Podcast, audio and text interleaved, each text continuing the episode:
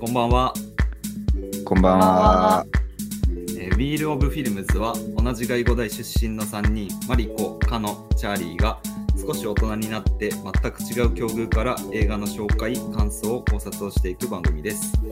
番組を聞いて次に見る映画やあの映画の考察の参考にしてみてください。今回の映画はミストです。今回のエピソードは作品のネタバレを含んでいます。まだ見ていない方は作品を鑑賞してから番組をご拝聴ください。ははい。はい。い。ありがとうございました。ありがとうございます。うんまはい、どうも。あ、今回はね、あの、俺たちの大学の先輩のヒロシがゲストで来てくれてます。イエーイはいうんは。い、ありがとうございます。マリコはお休み、今日。はい。マリコの代わりに今日はヒロシに来ていただきました。はい、お願いします。よろしく。なんか大丈夫声震えてないヒロシ。え、全全然然大大丈丈夫夫。緊張したでしょ逆に緊張するじゃん。そう言われるとせっかあくーいいコンディションで臨んでんのに。まあ、そんめなちゃ感めじちゃでうまかっね。たけどね、噛まずに。あ、本当だよかった私。たち何回やってもまだ噛むのに。これ噛むね。いやー、結構噛むでしょ、これ。緊張はするよ。読むとき。そう。めちゃめちゃ真面目なヒロシをな んか、久々に感じたんだけど、今。見たことないぐらい真面目だったでしょ。見たことないぐらい真面目に文章を読んでた。真面目なヒロシってなんか面白い言葉だね、これね。なんかさ、なんか俺も思うわ超大作 B 級映画みたいななんか矛盾を感じるよ、なんか。だから俺が B 級映画の部分ってことうんそだねそうういうことだね。うん。好きそうじゃん、でも、ヒロシ、そういうの。そういう映ど画。ういうことない、ない、ない。 B 級映画いや B 級映画の超部分大超大作 B 級映い画や、好きそ超うじゃん。大あ作そういうこ B と級映画なんてないから、 それ。矛盾してるでしょ。うん ないね。お金かけらんないからね、うん B 級映画。うんまあはまあ、いそういうことで今日は、はい。映画の話しますか。うん。ヒロシが持ってきてくれた映画ですね、今日は。ミスうト。ん。そうだね。はいうんヒロシが持ってきてくれました。ミストの話を今日していこうと思います。はい。はいはい。現代はザ・ミストでうす。んで制作年が2007年、15年前。うん。ジャンルはホラー、SF って出てきますね。うん。うんんで作品時間は意外と長くて125分。うん。こういう系にしてはね。確かに。で、監督は、えーフランク・ダラボン。脚本もちなみに同じ人。うん。で、このフランク・ダラボンって人は、他の作品ね、代表的なのが、えっと、ショーシャンクの、あれ空にだっけ空へだっけ、空めっちゃに。名作じうゃん。ん、空にと、あとグリーンマイルなんでね。うん。なるほど。そう。で、まあ、ミストもまあそうなんだけど、あの原作がスティーブン・キングの、えっと、作品の映像を、映画をね、作ってるみたいなね、よくね。うんうん。はい。で、えっと、じゃあキャストの方行くけど、はい。はい、まず主人公のあの、お父さデん、イビッド。デイビッドね。デイビッド。ド、俳優の名前がトーマス・ジェーンっていう人うん。らしい。で、この人は、なんか調べてみたところ、ディープブルーっていうサメの映画、あーうんわかるわうん、よくやってたじゃん、テレビで。うんうんううんん。あーに出てて、うん。で、あと、まあなんか、ブギーナイツって俺が好きな映画のちょい役とか、うーん。あと、ドリームキャッチャーっていう、またこれもスティーブン・キングの映画なんだけど、へえ。これでもまあ主人公やったかな、確か。うんまあ、みたいな感じ。うんで、次、えっと、アマンダ、あの金髪のチャンネル、うん。うん。あれが、マーケットにいた人ね。そうそうそうそう、最後に生き残ったうん新任の先生、あ、最後に生き残ったね。うんう人んうん。は、ローリー・ホールデンっていう女優。うん。で、うんこいつ調べてみたら、なんか映画はあんまりパッとしては出てなかったね。で、なんか、ドラマ出てたなんかドラマは、ウォーキング・デッドと、あと、ズうんボーイズ、アマゾンのやつあんじゃ、うんはいはいはい。に出てるっぽい。えー、なるほどね。そう。あちなみになんか、俺はウォーキングデッドシーズン8ぐらいまでは見てたんだけど、うん。なんかウォーキングデッドのなんか俳優女優がちらほらいるんだよね。なこのるほど。このこのみんなそ映う画な。んだ。うんそう、襲われたがりなんだね。だからこの人も含めてなんか 3, 三 人ぐらいいた気がする。あ、ほんと。うん。でまあ、ちょっとまあ、得意ウォーキングデッド入れ替わり激しいからさ、うんうんいっぱいいっぱい死ぬから。うん。あ、そうだよね。うん。でもちょっとその辺のつながりもあってのキャスティングなのかもしれないなるほど。と思った。はい。うん。で、はいあとは、ミストの登場人物結構いたからさ、そうだね。まそうあ、大体、大体でいいんじゃないうん。なんか、見た顔がすごいいっぱいいて、うん。まあ、どのどこまでとあの紹介しようかもやったんだけど、まあ、あとうん2人だけ紹介しようと思ってて、1人は、まあ、やっぱあの、役名ごめん忘れちゃったけど、あの宗教のおばさんいたじゃん。うんうん。カーモディだよね、確か。カーモディさんみたいな人。よく覚えてるね。うん。そう、人。で、女優の名前はマイマーシャ・ゲイ・ハーデンって人。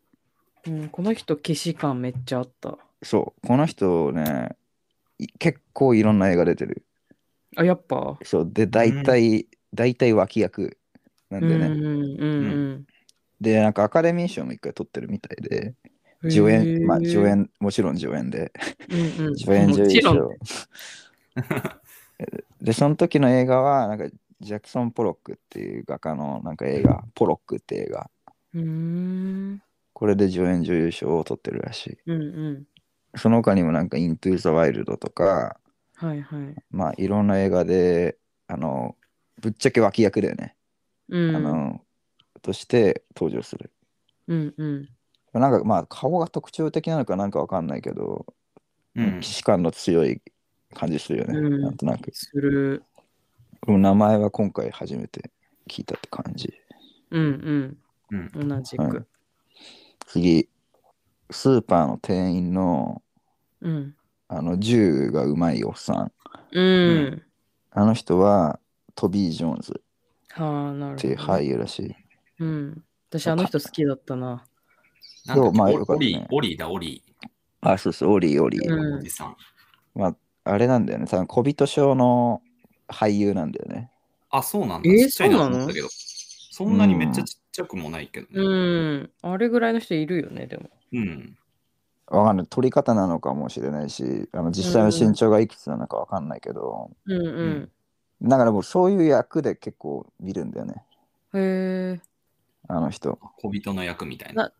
何出てんのあちなみに、あの、あの、ハリー・ポッターのドビーの声らしい、この人。ええー、。そうなんだ。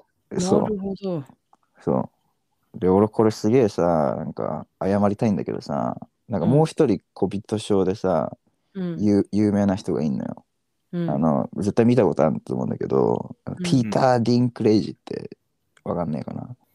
うんぱるんぱあ、ウンパルンパじゃない、ウンパルンパじゃあ違なうんくだて、え何に出てる人っとね、ゲーム・オブ・スローンズとか、あー、わかんない。あわかんないなわ。俺もシーズン1しか見てないにわかなんだけど、ゲーム・オブ・スローンズ。あと私何も。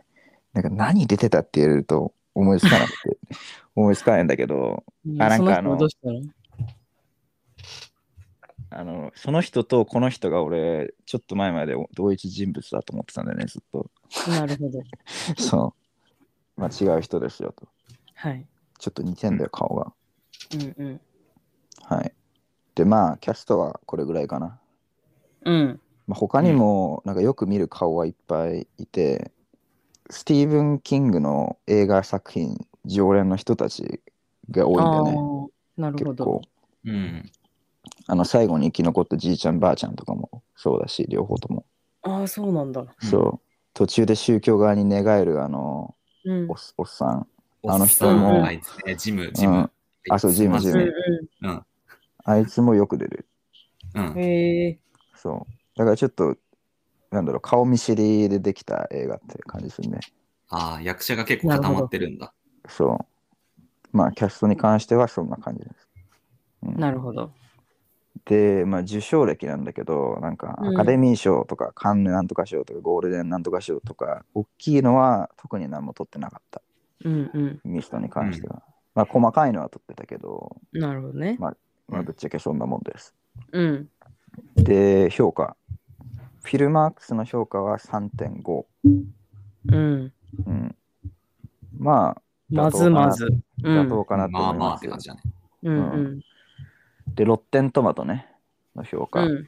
オーディエンススコアは65、うん。トマトメーターが72っうん。て感じ。なるほど。ちょっと低いかなって思うけどね、俺的には。まあ、なんか全体的に私はまあまあまあ妥当なのかなって感じはする。けど、もうちょっと高くてもいいね、確かに。うん、俺もそんな感じ。うてんかさ、フィルマークスの評価ってさ、ちょっとみんなどうやってつけてるんだろうねって思わないうんだってまあこのトマトメーターのさ、うん。点数に関しては100点満点でつけてるわけでしょ、みんなこれ。100点満点中65点、72点なわけじゃん。うん。で、フィルマークスは5.0点満点じゃん。うん。でもなんか2.5が50点なのかって言ったらなんかそんな感じしなくないなんか、しないね。なんか1.5ってもっと低い。そう、うん。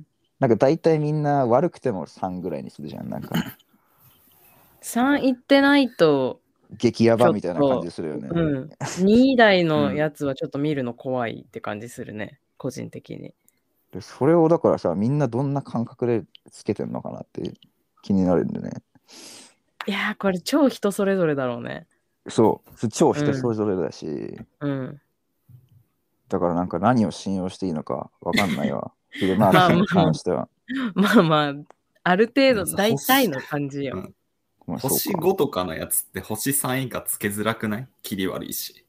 そうね。なんか、星3切るといきなりそう言った通り、うんなんか罪悪感や嫌な感じするじゃん。そうそう そうそういう罪悪感出るでしょ。よっぽど嫌いなやつじゃないとさ、なんか1.5とかつけらんないよね。星がつけらんない。マジで悪意、悪意ないと1とかつけらんない。そう1ってなんかもう 悪悪意の領域、そうだね。。うん、もう本当にネガティブキャンペーンだよね、完全に。うんうんうん。相当嫌いな場合だよね。うん、うん、そうそうそうそ別うに好きでも嫌いでもない場合は別に評価つけないで記録するよね。ああ、そっかそっか。嫌いって宣伝したいもんね、星そう1そうを。そう。そっ か、点星を下げたい時に使う数字でしょ、2以下って。そうそうかうんうんそうか。それ確かに、そうだね。フィルマークスって星つけるひ、必要ないから、絶対じゃないからね。うん私はこの映画が嫌いなんですよってやり、あ の見せたい時だけ低いそう評価つけるわけだね、声を大にして言いたい時だけつけるじゃん。なるほど。ちょっとこれ、そっか、なるほどね。そうだからさ、ちょっとヒロシにはまだ配信されてないからネタバレになっちゃうけど、あの、うマリコが300でわざわざ1位をフィルマックスで評価してたわざわざ。いつも評価つけないんだけど、これはつけるわって言って、ネガティブキャンペーンのために1つけてました。わざわざそれはそういうことだよね、だから。そういまあうこだとかです。ら、そういうことなん感だ想じ。ゃくなて主張だからね。うんフィルマークスの点数っていうのはだから、そういう部分が多いんだろうな。そのどっち方面に もね、好きな方にも嫌いな方に関しても。そうそうそうそうそう。だからこの数字だけではちょっとなかなか全部語れないところあるよね。まあそうだねん。星3とかマジで当てになんないと思うよ。うん。そうだね。微妙なところだね、星さんは。うん。だから4にいかに近いかじゃないフィルマーク見るうんとあきあ、そっうてだね。う、ん。4いってるやつはい悪いいだいぶだいぶいい映画だと私は思ってる、個人的に。いや、なんかわかんないんだよね。結構ね、俺の、でも俺のなんかこの見てた感じだと、フィルマークスのうん、なあんか、なんかやつって、人人気がすげえ偏ってるんだよね。あーぶっちゃけなるほどね。そのなんか良さっていうよりは、その映画の人気が高いやつが評価高かったりするんだよ、結構。うーん、じゃあマイナーないい映画とかはあんまりっていう感じなの。うんまあそうだね。なんかそれがさ、ちゃんと区別されてんのが露天トマトってことなんじゃないのやっぱり。まあだからなんかそのし点数の信用性っていうので言ったら、うん。まあそうだよね。ロッテントマトの方がやっぱ権威もあるし、うん。そうだね、信憑性みたいなの高いんじゃないかなって、うんまあぶっちゃけ思っちゃうけど、まあフィルマークスはなんかまあ、まあまあ採点システムも全然違うし、うん。まあつまあつけない人も多いから、うんうんまたまたいろいろ話が変わってくると思う。まあい一つの基準だよね。両そ方うね。とも。一つの指標として。こんな感じだと思いますわ。うんうんじゃああらすじいくよ。うん。はーい。はい読みます、えーのどかな田舎町で妻子と暮らす男性激しい嵐の翌日、彼は湖の向こう岸に発生した異様に深い霧に懸念を抱きながら、息子と共に、えースーパーに買い出しに出かけます。すると、その濃い霧は間もなく混み合うスーパーマーケットに迫り、ついには街全体を飲み込むように覆っていきます。そして霧の中に見え隠れする未知の脅威が店内に残された男性らに次々と襲いかかる。襲いかかるうわぁ最後で噛んだわ。いや、なんか最後で噛んだわって言うほどその前も綺麗には読めてなかったと思ういやい。や、一応ノーミスよ、一応。あそうあギリセーフ、全部。このあらすじさ、うんチ、ャーリーが自分で書いたの。え、全然。パクってきたあ。うあ、ん、ああ、そうなんだ。なんていうの、すごい過剰書き感強いあらすじだなと思って、あんま見ない書き方するなと思って、チャーリーが書いてきたのかと思った。あごめん、いや、普通にパクってきた、これは。 ああ、なそうなんだ。一文字一句パクってき ました。わかりました。うん。まあまあ、とにかくでもこれ、マジでまだ見てない人は絶対このエピソードまだ聞かないでほしいね。まあそうだね。うん、そうだね。衝撃のラストみたいな売り方してたし、う。うんっん。ていう映画の中でも特にこれは本当に、マジで見てなかったら本当後悔するよって私は言いたい。うん。まあそうだね。でもそこうの自さ分、が初めて見た時そう思っ たから。衝撃のラストっていう売り方って俺ちょっとどうかと思うけどね。出た。うん。あまあ、それまはあわ思うわかるけどね。うん、いやまあでもこの映画に関してはそれが、まあ、成功してまあ売り上げにもうんつながったんかなって思うけどさ、うんまうん。知りたくなくない衝撃のラストって。あ、衝撃のラストって言ってる時点でネタバレだからね。そう。俺は知りたくないんだけどね。うん。私平気なんだよな。逆になんかさ、本探す時でも、うん、映画探す時でも、その衝撃のラストみたいなカテゴリーから探したりとかするからさ、あえて。ああ、なるほどね。ああ、なるほど。そういうの、そういうのが好きだから、もちろん何にも知らないで衝撃のラストだったら超ラッキーだけど、うん。でそういうのが見たくて見るから、もう全然それで検索しちゃう、私は。なるほどね。どういう、なんか一体どんな衝撃のラストを飾ってくれるのかっていうところで楽しみにしてるっていうかさ、もうそ見こせてにいき期たい待よを持っっててっいうて。。そうそうそうそう。あの、あの映画の衝撃のラスト超えられるのかな、この作品はぐらいな感じで見てる。なるほど。そうそうそう。結構もうさ、何、こすられてきてるじゃん、衝撃のラストっていろんな方法で。そうね。うんで、そそうだれよをねいかにさ、もっと衝撃にするかがもう勝負なわけじゃん、この世界って。うん。衝撃のラスト界隈ではってことね。そうそうそうそう。そうなるほそうどです。ね。衝撃のラスト界隈。そういうこと。うん。いや、それなんかさ、いや、どうなんだろうね。 でも向こうにか、向こうにさ、向こう側から見てもやっぱハードル高くならないって思うけどね。その衝撃のラストってもういっぱいあるじゃん。言っちゃってるからってことそう。衝撃のラストって言ったら、やっぱさ、見る側もさ、それなりのものを期待するわけだからさ、うんそうだね。なんかまあ性質上やっぱりなんか期待外れみたいな感じになんかなりやすい気がするんだけどな。ああ、確かに。で、まあでなんもか、あれなんじゃん。うん。根強い衝撃のラストファン、カノみたいなやつがまあいるから、うん簡単にその売り上げを上げる手法みたいなうんのではあるのかな。ああ。なんだかってさ、見たくなっちゃうじゃん。なんかさ、見たくなっちゃうそまあ、それはあるよね。 う。そこっまてで言われ言うると。うん。こすられてんのにそこまで言うってことはよっぽどなんだろうな、みたいな、今回は、みたいな思っちゃ う。なるほどね。だから多分、ヒロシもそんだけ言われて私ん、だよ私と多分同じ人じゃない、 おそらく。そうな気がするんだ。俺だってねすごい、本屋さんとかでもうん。ポップつけ見てちゃうさ、よこの最後に鳥肌みたいなの言っちゃうもん。そうそうそう。あ、本よるよ当。ね。うん。わかるわかる。まあ、確かに。で、分かっててもちゃんと衝撃なんだよ、大体。で、そうか読ねん。読んでる間とか見てる間に大体し、衝撃のラストだってことをね私割とこう忘れてんのよ。あ、そうなるほどねそ。れめちゃくちゃ幸せだな。幸せだね。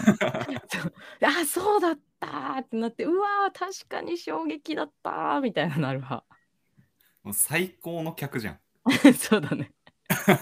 だからあんま期待を裏切られまくったこともそんなにないかもしれない。本当。なるほど。いや、俺あんまはりにもこれはちょっとこすってるやつだなっていう時もあるけど、大体ちゃんとびっくりしてるけど ね、私。幸せだね、それ ね。うん。だいぶい 幸せマジで。チャーリーはや俺は大体予想を下回るね。そういうそういう系は。えチャーリーいっぱいさ、勘ぐっちゃうからじゃないのいや、まあそうです。衝撃のラストって言先読みわれしたまくらる、から。衝撃のラストって言われたら、俺は大体もう、いや、衝撃ってことはねえだろって。俺が当ててやるわってき 気持ちで見ちゃそううそうよそうね、、それだか らだよ。そのさ、うん映画をさ、楽しもうじゃなくってさ、うん。なんかこう、勝ちに行こうとするかそうらさ。そう、勝ちに行く、 勝ちに行く。めちゃくちゃ斜めから見てる。あの言っとくけど、大体、大体予想できたっていうことはないよ。 ほぼない。あほらほら、だからほいぼや、一ほ緒ぼ、いじゃや、ん。ほぼないけど、い結局一緒じゃん。びっくりしてるじゃん。や、ほぼないけど、いや、だったら俺が考えてたやつの方がいいだろうって思うことはめっちゃある。うわマジでひねくれ てるわ。性格悪いそ。うこん な、見てくこれてるんなんでお前衝撃ラストって、ってなるんだよね、結構俺。あ、そのもう予想を超えてこないわけね。そうそうそう。まあ、別の予想しちゃったけど、うなんんこっちの方がいいじゃんみたいそなっ。ちの方がいいじゃんとか、まあ、そんな感じのが多い。ちなみにじゃあミストはどうだったのミストはめっちゃいい。おーミストはめっちゃいい。うん。そう、だから私もそれだ、その反応だったのよ。うん。み初めて見たとき。まあいいよね、このラストね。そう、なんか、なんか知んないけど、ミストってなんかすごい有名じゃん。有名だね。なんかあんま映画見ない人でもさ、ミストは知ってて、あー、ミストねみたいなのをよく聞いてたの。あえ、るね。何そのリアクションみたいな。いやー、なんか、え、いい、そんなにいいのみたいに言 うと、いやー、まあいいっていうか、ね、みたいなのを散々やられて、うなん、か気に食わないから見てなかったんだけど、なんか全然期待しないで見て、見終わった後になるほどって思って、すっごい納得したし、うん。あのおん私と同じようにいやいやって思ってる人がいたらうん。あのまあまあいいから見てみろよって言いたい。うん。そうだね。そうそうまあなんか、これ、これがそういう系の映画の最初になる人って結構多いんじゃないそうかもね。今、うん今、今時の人たちはね。うん、若若者とか特に。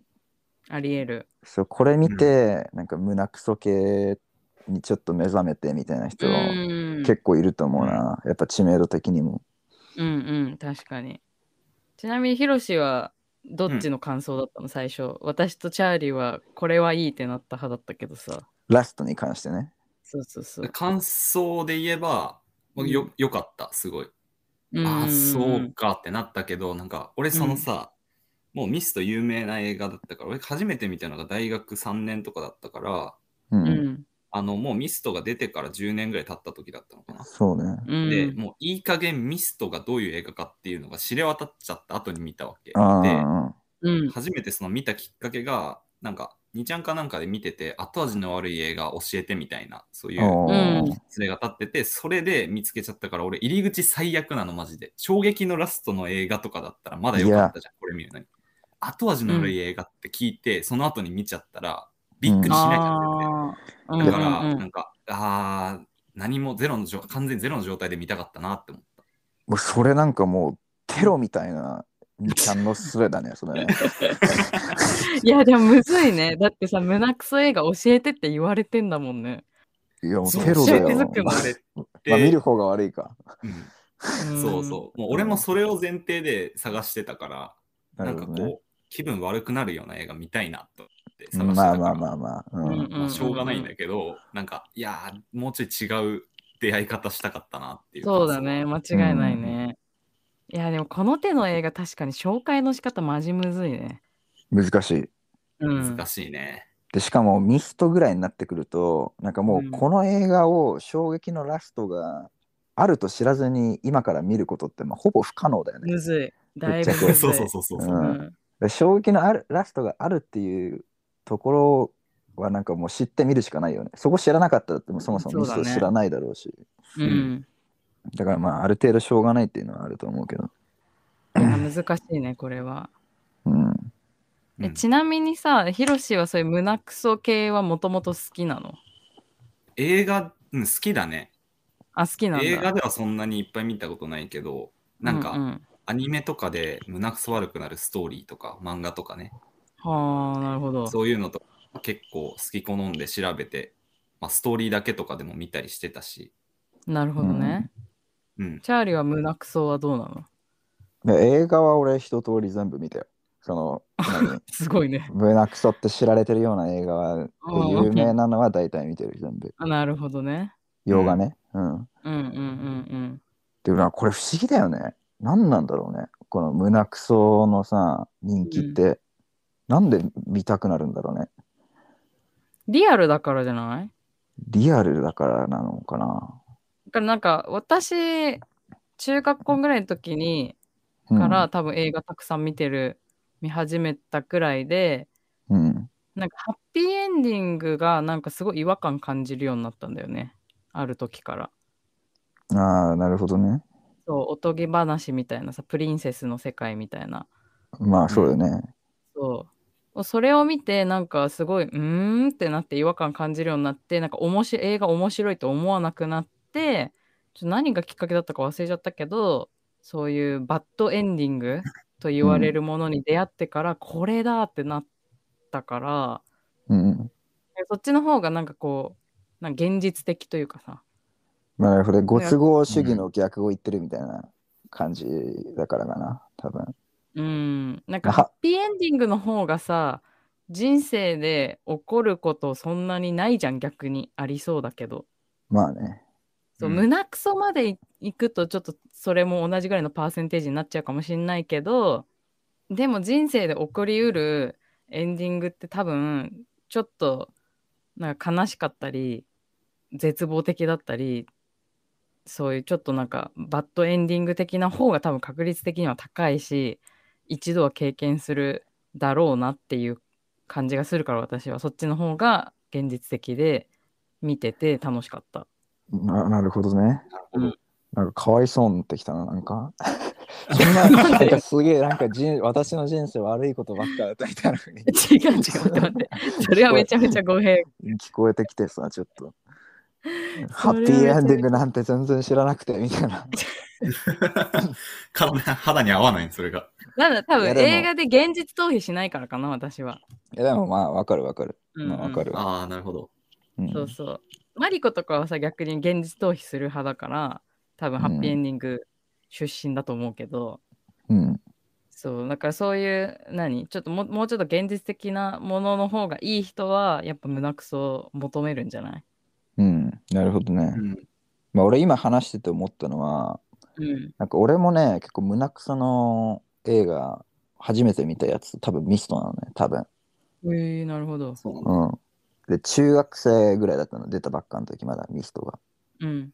家家でテレビで見て、でうわ、マジかってなったんだけど、うん。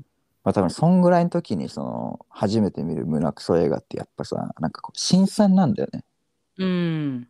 あうの、んやっぱそ確かにさっきカノが言ってたようにさ、なんか映画ってまあ、何まあそれこそ子供が見るようなやつに関してはさ、なんだかんだハッピーエンディングが多いじゃん。うん。そういうのばっか見て、普通は子供はね、普通はそうやって育っていくから、まあ、どっかその中学とかさ、高校とかさ、別にまあ大学でもいいんだけど、のタイミングでその胸クソ映画みたいなの見たら、やっぱ新鮮味があって、なんだうろう、ん。まあ、衝撃的だと思うんでね。うん。うん。で、そっからやっぱその、あ、こういうジャンルもあるんだって言って、で、そういうの探して、なんか見とく見ていくみたいな流れって、まあ、あるし、まあ俺も結構それが昔あったんだけど、うん。まあっていうのがあるかなって思うね。うん。今うはん俺はもうそう、胸くそ映画をもう散々見ちゃったから、うん。なんか別にどっちが好きとかないな。そのハッピーエンディングの方が好きとか胸くその方が好きとかなくて、もっと内容、内容の方が気になるうんな。どどちらにせよ。うん。でもだからその、でも誰しも初めてその胸くそ映画を見るタイミングで、その新鮮味とか衝撃っていう部分からなんかハマるみたいなのはよくあることだと思う。あると思う。多分一気にうんあそれは一回出会ったらバーって多分さ、みんな掘るんじゃないかな、胸くそ。うん、そういう人多いと思うわ。ひとまず、うん。ちょっとずつ見るっていうよりは、こう、ちょっと中毒性というかさ、うん、うわ、すごいうのん出会ったってなって、そっからバーって一気に、その胸くその幅が広がっていくみたいな、なんかあるあるな気がするね。うんそうだね。うん。ちなみに、いやまあこの、まあそんな胸くそ映画代表のミストですけどうん。ちょっと内容の話を、話もしようかなと、そうね。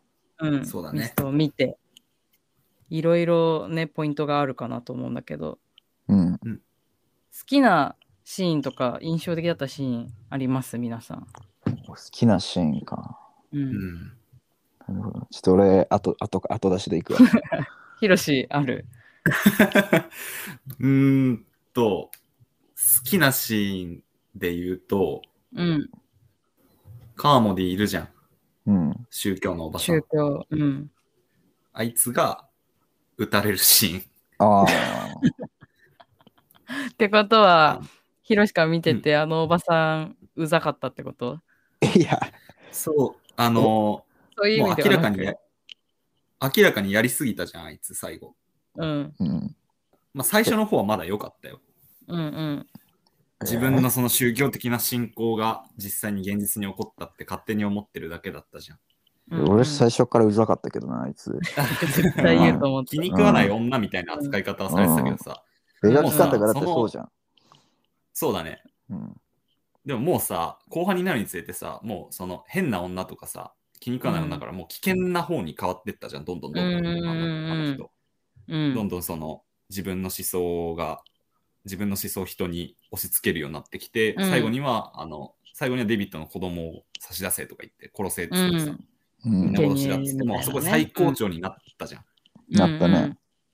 あそこでもう俺はあの時点で心の中で、もう本当にこいつ殺せって思ってたんだよ。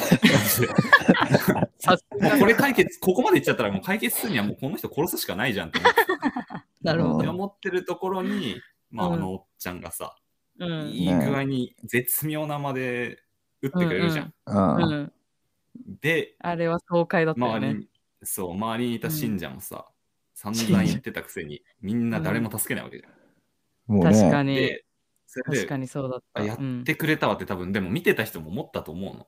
うんうん。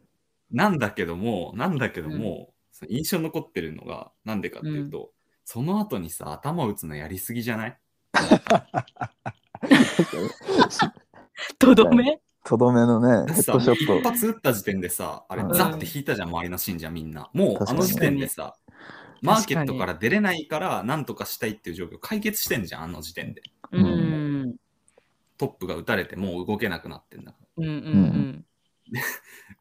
頭打つ必要ないよねっていう。し処刑だよね、もう処刑、うんあれは。もう、あれに関しては、もう、ちょっと暴走気味だよね、あのおっちゃんは。なるすごほどい。弾も一つ無駄にしたわけだしね、あれで。確かにそう。で。確かあに。の無駄にした一つはエンディングにつながるわけじゃん、しかも。っああ、確かになるほて思っうたわ、俺は。確かに。ど鳥面肌白い立ったわね今それ本当ってだ思ねっ。て、そういう意味でうもんいろんな、なんか大きいターニングポイント確かにじゃ。ん確かって思っに。そこて気すづごいかな印か象に残っった俺は。あいつが、あの、格好つけてヘッドショットしたせ いで、た。せいで、 せいでとは言わんけど、 最後、自分の分の弾なくなっちゃったのね、デイビッドがね。うん、そうそうなるほど。そ れ気づかなか確ったにあのね一。発がだいぶでかいってことだよね。そう運命を変えてるなって思った。本当だね。でかいね。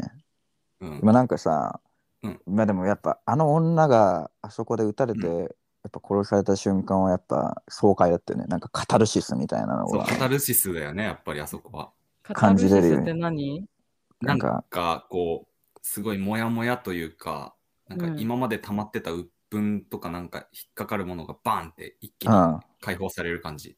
そうだがカね。タルシスっていうのそう、そカうタルシスをへー感じるみたいな。へーそうね勉。強になった。パチンコでめっちゃ負けて勝った時とかどうなの、ヒロシ。それ。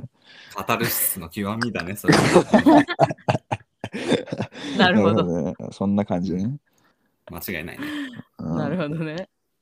でも確かに、あのおっちゃん、まあ、やりすぎたっていうのはあるし、あれ結構、しかも、うんでも、割と危険な賭けじゃないあそこであいつをさ、独断で殺すっていうの。なんかあれ、うんあのうんリーダーが死んで、なんか周りの信者たちがなんか、うわーってなんかチリチリになったからよかったもののさ、うん。下手したらね、逆集上中して攻撃される可能性だってあったわけだよね。そう確か戦に 争だーみたいな感じになってもなるねおおかしくないじゃん。よくもやったな、み確たかいなに感じで。だからなんなんかか、あのおっちゃんってさ、うん、結構クレバーに描かれてたと思うの、あの映画の中で。うん。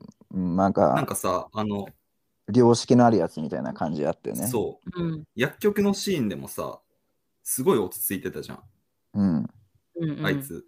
みんながパニックになってる中で、ちゃんと冷静に確対か処しにて。たじゃん。っう。うんて考えると、なんかベストの解決策としてやったんじゃないかなって思う。あーかなり冷静に考えた上で、あものう最終的な頭の一判断発でをち一ゃ番んとやってたと。衝動的ではなく。あ、あの、頭打ったのはやりすぎ、あれは。あそこはやり頭打 すっぎねた。のはやりすぎなんだけど、あう打んっうん。あ打のつ人一を番止めない最とい初。けないじゃん。そう、うん。あの、あのもう混乱状態の中だったら、もうトップの人を止めるしかないと思うの、俺は。うん。トップの人止めたら、多分続いてる信者たちの人って、そんなに自分の意見、強烈なやついないから、止まるんじゃないかなっていうふうに思って、俺はそういう意味で殺せって思ったの。う。うんんあの人うんうん撃てって思ったの。だから、なんかそういう意味では、撃ったの自体はすごい的確な判断だったんじゃないかなってう思った。ん。なるほどね。いや、俺は危険な賭けだと思うな。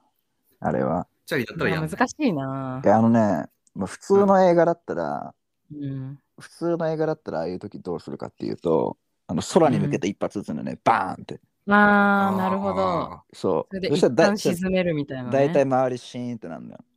で、今のはななるほどんかもうんう警告だぞと、次は撃つぞうんみたいな感じ出しなるてほ、ど。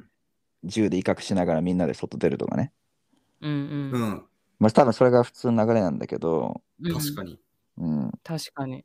さすがチャーリー監督。まあ、そそこをちょっと裏切ってきたというか、うんうんうん、確かうにいんき。なり撃ったもんな。もそう、何の前触れもなく。う。まあ俺は死んでほしかったから、まあそれで気持ちよかったからいいんだけど、 まあちょっとなんそこはか同意。普通の流れと違うよね。だからあいつの行動があれで良かったかと言われると、ちょっと微妙だな。でもさ、あスーーパーの中だったから空に打てなかったのもあるんじゃないまあ床に打てばよかったのかなもうでも空、天井でも床でも打てるんじゃないのわかんないけど。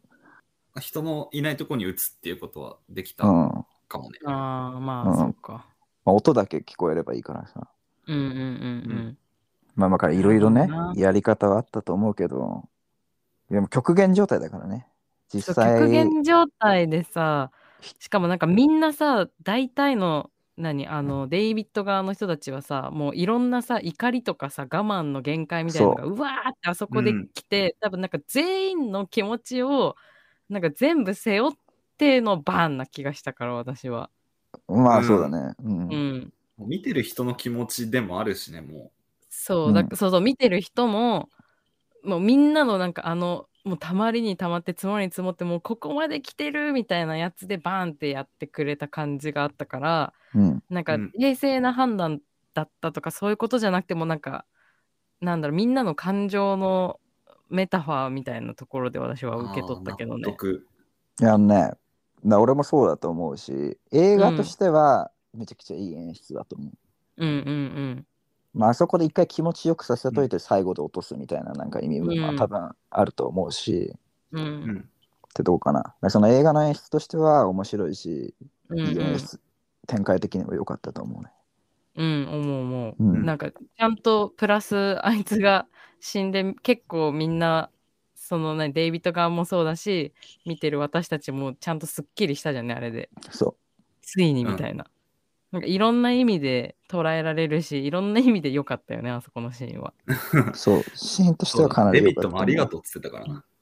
言ってた ね。 そう だっけうん、出てくとき多分そ多分みんなあ言ってたね確かに出てく時にありがとうって言ってたわ、うそれやっちまったっつってたんだけど。うんありがとういや全然やっちまってねえぞって感じだったもんねうん息子守ってくそうそうれてありがとうっていう感じだったもんねそううん。いやだあのさ、銃で撃ってさ、その後すぐ外出るじゃん。ううんんもうそん時のさ、あの、あのオリーだよね、銃うまいやつ。オリー、ううんん。もう、オリー絶対ここで死ぬだろうって感す、すごいよね。わかる、めっちゃわかる。そうだったっけうわ ーもうこれ死ぬ死ぬ死ぬ死ぬ。ああ、やっぱ死んだみたいな。うん、もうもうだってあんなやつが生き残るわけないもん。 そう。あの、あの後にね、うん、えー私、あれ死んだ時超悲しかったけどな、好きだったから、オリ。いや、ショックだった、ショックまだあ、った。ショックではあるけど、うんでもあれは予想できるよね、ちょっとね。あんなに活躍したのに。いや、そみうたいないうもん、いや、そういうもんなの。こういうそうい映う画っもてんのだは、そういうもんでなものあ。いつ、うん目立ちすぎちゃったんだと思うよ。もうそうだな。ちそうだね。うんまあ、あそこそうだでねピーク迎えてるからね、完全に。そう、もうあれピまあまあークだから、 まあ、優秀の美。そうじゃない優秀なのに。でも、そのおかげであの選択肢もできちゃったわけだからね。まあ、そうだね。彼が落としちゃったかそうだねらさ。うん。まあ、落とさざるを得ないよね。まあまあね。真っ二つになってるから。オリーかわいそうだったな。すごい好きだったのにな。うん。僕一番好きだったかもしれん。うん。ね、私も一番好きだったよ、オリーが。うん。すごいかっこよかったもん。もし私そうがああいう状況にいて、オリーいたら、めちゃめちゃついてくと思なるほうどんね。う。うんわかる、めっちゃついてく。なんだかんだオリーに、あれが10だろうと10じゃなかろうと、うん。なんかあのオリーのなんか人柄とか冷静な判断とか、うなんん。かあんなほわほわしたキャラクターに見せといて意外とやるときやるみたいなのちょっと、うんはぁオリーついてくってなりそうって思った。 うん。なんか安心できるじゃん。この人の後そうろだね隠れといたらどうにかなるかなって。うん。一番頼れるやつって感じだからね。そうだようね。ん。そうだチャーね。リー、チャーリーどの派閥にいるえあの状況にいたら、もしチャーリーが。いや、難しいところだよね、それね。ね。ヒロシはオリー、オリーについていく人派閥的に。まあ、オリーとデビット派閥だよね。うん、そうなんだ。いや、なんか俺、二通りあって、二通り、うん。そう。まあ、まずその直感的にね、この映画を見た後に、まあ、もし自分がこの状況に置かれてどうなるかなって考えたら、うんいやいや、お前、俺がそんなあんな宗教おばさんの側につくわけないじゃんってうん思うわけよ。まず信じてないし、そんなの。うんうん。いいくら極限状態になったからって、もともと、もともとがもう全く信じてないから、さすがにうん。あんな、ああ、神様みたいな風にはなれないと思うのね。うん。だから消去法で、そのやっぱデイビッド側につくかなって、まあ、思ったんだけど、うでもなんん。か最終的にさ、数がひっくり返るじゃん。もう信者側がもうすげえ多くなるでしょ。うん。あの状況になったら、俺なんか、あの弱い側につけるかなってちょっと疑問に思った、自分うが。ーん、なるほど。ううんん。うん。ああれまあたまたまうまくいったからいいもののさ、まあ、てかうまくいってないから最終的に。まあね。まあなんかまあ半分追い出されるみたいな形でスーパーから出てってさ、まあ、あいつはもう出たかったんだけど、まあ、結局みんな全滅してるわけじゃん。うん。あの状況でだとなんか強い側についた振り振りだよね。振りするかもなーってちょっと思った俺は。強い強い側って何そのあ宗教側が強い側っていうこ とね。そうそう数がもう圧倒的に多い数でしょが。多いからね。そっていうことは 2, 人の中でその2択だったってことね。うえ三択がある、いや私はなんかもうちょっと細かくうんシーン的に分けて、まず一番最初にさ一人おばさん抜けるじゃん子供待ってるからって。うん、あああれもあいたねの時点でも抜けられる選択肢がまず一つあったじゃん。ううんん、プラス、あの、隣人の、あの、黒人の訴わかるよノー訟ト。ノートン、弁護士のノー人トンそう、ん弁護士の人のあのタイミングでも、あれについてて抜けるっていう選択肢もあったなと思って、4択で考えてたんだ。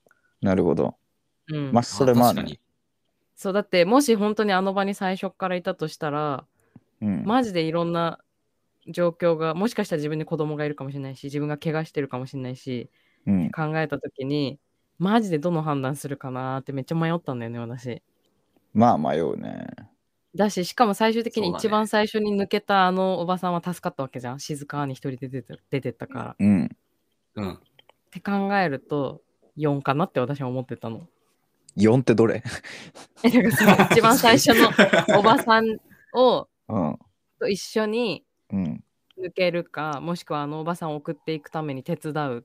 手伝って車を出してあげるって選択肢もあると思うあし、ーあの、ノートンについて、うん早めの時点でもうあの怪物なんかいいないよ嘘だよって言って出ていく派閥とその宗教とデイビッドの派閥で全部で4つ、なるほどねうん、えで何そのそうさ最初に出てくのが4なの4って何うんえわたその、あれでしょおお母さん、最初にそう出だてからもっうて最後足す本当に序盤。盤、本当に序盤でみんなと何の争いもなく、うん。ただ自分の個人の判断で出ていくのか、うんちょっとモンスターいるかも、いるかいないかで別れた時に出ていくのか、最終的にみんなでモンスターを完全にもうみんなで目にした後に出ていくか出ていかないかってなってるじゃん。段階的に。ああ、うそっか。あの、最初に出てたおばさんと、うん。えっと、あの黒人のノートン、うん。うん。ご一行は、あの人たちはみんなまだモンスター目では見てないんだよね。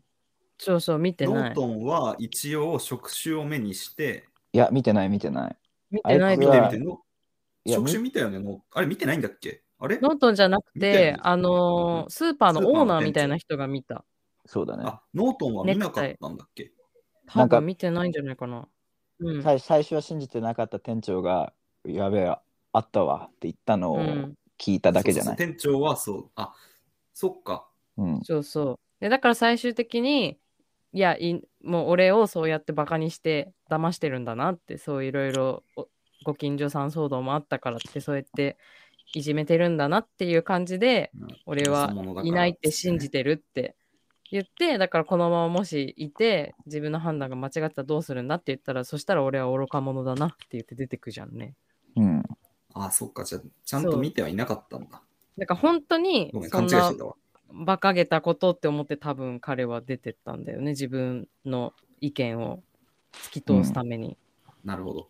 なんかあいつ、あいつ結局さ、なんか生きたんだか死んだんだかわかんないじゃん。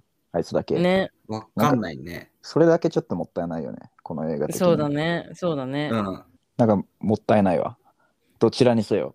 まあでもあの雲にいっぱいうじゃうじゃされたから死んだんじゃないさすがにってぐらいじゃん。だからまあね見たらなんかまあ叫び声ぐらいあってもよかったかなって思うけ どね。ああチャーリー監督がなるほどね その細かい演出まで突っ込みたかったんだねそうなんかあんなにさ、なんかキャラ立っててさ、うんうんあんな感じで出てっといてさ、うんうんその後なんもないのはちょっともったいないなって思った。そうだね確かにちょっともったいないかもねうん。あんな序盤から出てきてねうん。うん、ん言われてみればそうかもしれない。いやでも俺はね、その序盤に出てくのは絶対無理だわ。あの状況で。いや、俺もそう思う。そうさっきカノに言おうと思ったんだけど、うん、ああ、そうなんだ。絶な対ん無か理。さ、あのシーンってさ、あのお母さんだけだったじゃん。外に出てきたいって言ったの。子供がいるからっつって。うん、ううんん。で、お母さんが誰か連れてってくださいって言って、みんなにこううん助けを求めるけど、誰も手を差し伸べないじゃん。うん。あの雰囲気の中でさ、行ける私じゃあ連れてきますって。ねえ、難しいよね。あれは無理だね。いやなんかまあたまたまなんか自分にも子供がいて、うん。なんか俺も帰りたいと思ってたんだよねとか、だったらまあ、まあまあワンちゃんかなそっうてそ思う、うけ自ど、分もうさ、ん。旦那が家で待ってるとかだったら私行くかもって思った。自うん分、身一人だったら家族も全然違うとこ住ん、遠いとこ住んでてうんと、かだったらあれだけど、自分もワンチャン帰りたかったら、もうあの一番最初の人についていくか、私宗教側につくかどっちかかなと思ったんだよね。うん。まあでも俺ど最ち後らまでに、残るか。うん。どちらにせよ一番最初はないな。絶対。ああ、そうなんだ。うん。まあちょっとまあ最初はちょっとでも怖い行よけないねかもしれない。様子見たいよね、やっぱりね。まあそうだよ様子見たいね。マジ で。 まあ普通そうだよ。うん。だからまああのリアクションは、まあああなるよねって感じだよね。うんそりゃ。でしかもノートンご一行が出てってあんな目にあったのを見た後だったらより出てけないと思う。確かに。うん。確かに。だからそうだな。俺はなんだかんだ最後までスーパーに残っちゃいそうだな。あの流れだったら。ねえ私も、なんかどっちかだな。一番最初に出てくか、最後まで残るか。うん。あの、うんでもさ、スーパー側の人たちは助かったんかなそれもわかんない。あやっぱわかんないんだ、あれうはね。ん。で、まあもうモブキャラしか残ってなかったからどっちでもいいでしょ。 もうキャ ラ確かに。まあ下手なことしてなければ多分生き残ってんのかな。まあその可能性がえそうだね高いよね。うん。でさ、俺デビット派だっつったじゃん。うん。うんあの物語の流れだとさ、もう一回デビットの側についたら無理じゃないもうカーモディ側つけなくない確かに。うん、まあ一もう人さいたけどね。うん。まあ、あのおっちゃんいたあけいど、あそつこ最後のあいつターニン例グポイン外ト感あったもんね。う。うんん。ジムね。うん。もう、あそこ以降引き返すタイミングないよね。ないね、確かに。すごい俺後悔すると思う。だからデビット側についたこと。確か 今ついてみてそう思った。そう、ついて、 そう、ついて最終局面あそこまで行って殺せみたいになった時、うわ、終わったってなったと思う、俺。いやでもさ、あの判断ちょっと早すぎなかったって思わないどのど判断自害、うん自害する最後のラスト。ああ、あーそうね。もうちょっと車の中でさ、粘ってもよくなかった。に。まあ、なんか、そんな気がするね。うん。一応なんかメッセージみたいなのあるんだよね、あれ、監督から。あ、そうなのあ、そうなのそう、なんか監督からのメッセージは、本当に最後の最後まで諦めるなっていうのがメッセージらしまああーやっぱそうだよね。なるほい。ど。で、そう、原作そりゃそうださよ、うん。読んだのよ、俺。マジえー、すごいね。スティーブン・キングの霧っていう原作を読んだんだけど、エンディングが全然違う、マジで。そうらしいね。マジらしいねそうなの全く違う、そう。で、そどんの、なエンディン原グか作の霧まあでものエンディングは、まあ、あの車に乗るのよ、とりあえず。ううんん。車に乗るとこまではほぼ一緒。で、車に乗って、あの、走るんだけども、うん。まずガソリンが切れないの。うんう。ん、で、あの、ずっと走り続けて、霧のないとこを目指していくんだけど、うんあの、まあ、怪でめっちゃでっかい怪物出てくるじゃん、最後の方に。うん、あの、うん自殺する直前に。オリ、オリあ食っいつちゃうやつにもねで。うんそうそうそう、あいつにもまた車の中で出会うんだけども、軍隊が出てこないのよ。へえ。軍隊が出てこないから、その問題が解決しないの、怪物がいるっていう。うんう。うんんうん。で、霧も、霧も引かないのよ、全く。なるほどね。で、その車の中で自殺するっていうのもなくて、車の中にいる人たちで、とにかくその安全なところを探して、うんあ。の旅を続けるっていう終わり方。えあ、オープンエンドみたいな感じなんだじゃあ、ちょっと。そうで、マ一ジか応そのなんか、まだ希望があるみたいなことを主人公ながる言ほっど。て、うーん。まあ前向きだけども何も解決してないみたいな感じのエンディング。ななるほるどほどね。だ俺逆に、あれ、 あの、原作から見て映画何も知らないで見たら超びっくりすると思う。まあ、びっ確かくにりだよね。確かに確かに。だからなんか両方ともそのテーマ的には希望を持ち続けろうんうんみたいな最の後まが、そうそうそう、諦めないでっていうね。うん。それが一応のテーマらしなるほど。。い。うん、映画は身をもって証明、その最後まで諦めるなそを証明した感じなんだね。そう、本当にもう衝撃的な形になるほど。変えて。なんかね、ちなみにね、このスティーブン・キングってさ、なんかスティーブン・キングの映画ってもう50個か60個ぐらいあるんだけど、うん、なんかうん結構厳しいのよ、原作者だから。その映画の批評がね。作るときにね、うんあ、批評がね。そう。で、あのー例えば、シャイニングとかさ、あるじゃん。あれ、スティーブン・キングめっちゃ嫌いなのよ。あの、ああ映ー、画なんかもう一本映画出してるよね。そう、もう一本映画、うん脚本もスティーブン・キングでもう一本映画出してる。俺見たことなういんんだけど、うん。私もないんだよ、あれ見たい。そう。でも、このミストに関しては、このエンディングも含めて、めっちゃ好きだしい、スティーブン・キなンんグか。絶賛してるよね。そそうなんだ。う、そなるほど。素晴らしいなんね。かちゃんとメッそれはセージ性は崩さずにっていう感じだったんだろうね。う。うん。うん。崩さず、ちゃんと映画のエンターテインメントとしても質が良かったもんね。うん、いや、そう、俺かなり、俺ミスト、良かったなって思った、今回見て。うんうん。そのさっき言ったようにさ、初めて見たの中学生だからさ、うんうん改めて見てね。そう、それ以来見てなかったし、うん。まあだからその頃はもう中学生なんて俺バカな、何も分かってないやつだったからさ、しょううんほんと衝撃のラストぐらいしか多分分かってなかったんだけど、うん。その細かいとこ見てみてもなんかその、まあ、演出とかね、展開とか含めて、結構かなりいい映画だったなって思ったね、俺今回見。うん改め、ていい映画は間改めて見て違いない。うんうん。まあ本当に何バッドエンディングがダメな人以外にはだいぶハマる、幅広くハマるんじゃないかなうん。と思うう。なんなんか胸くそって言いつつさ、納得はいくよね。うん。なんいかやグロいエンディングにあーグロい胸クソじゃないもんね。そうそうそう。なんか、ああ、こうなっちゃったかっていう納得感はあるから、それいいとこだなって思うん、そうだね。え、なんかさ、さっきさ、グリーンマイルとショーシャンクもこの同じ監督がやってるって言ってたよね。そうだね。それに関してはスティーブン・キングなんか明言してんのえっとね、両方好きだったはず、確か。ああ、そうなの。じゃあこの監督とはじゃあ相性がいいんだね。うん。まあでもまあ、グリーンマイルとショーシャンクに関しては、原作がいいっていうのもね、あるよね。ああ、そんなじゃあひねってないのかな。いや、なんかさ、俺俺ね、ごめん。スティーブン・キングの原作を一文字も読んだことないんだけど、えいや、ないない。 ないからちょっと、今の読んだ風だったよね。そう、読んだ風出てたから、ちょっとそれは語弊があるんだけど、まずあの、提唱させてもらいたいんだ けど、提唱させてもらいたい。うんけど、で、なんかその、スティーブン・キングの映画は、あの50本か60本ぐらいのうちの数えたんだけど、30本ぐらいは見てるのね。うんうんうん。だからなんか、うんで、だいなんか俺の中で原作を全く見てない俺の中でね、なんかき綺麗なスティーブン・キング作品と汚いスティーブン・キング作品があるわけよ、その話的なに。そう、うん。うん。で、汚いって言ってんのは、なんかもう、ホラー、ホラーのやつ。うん。ミストもだからぶっちゃけそ,、っちに入ると思うね。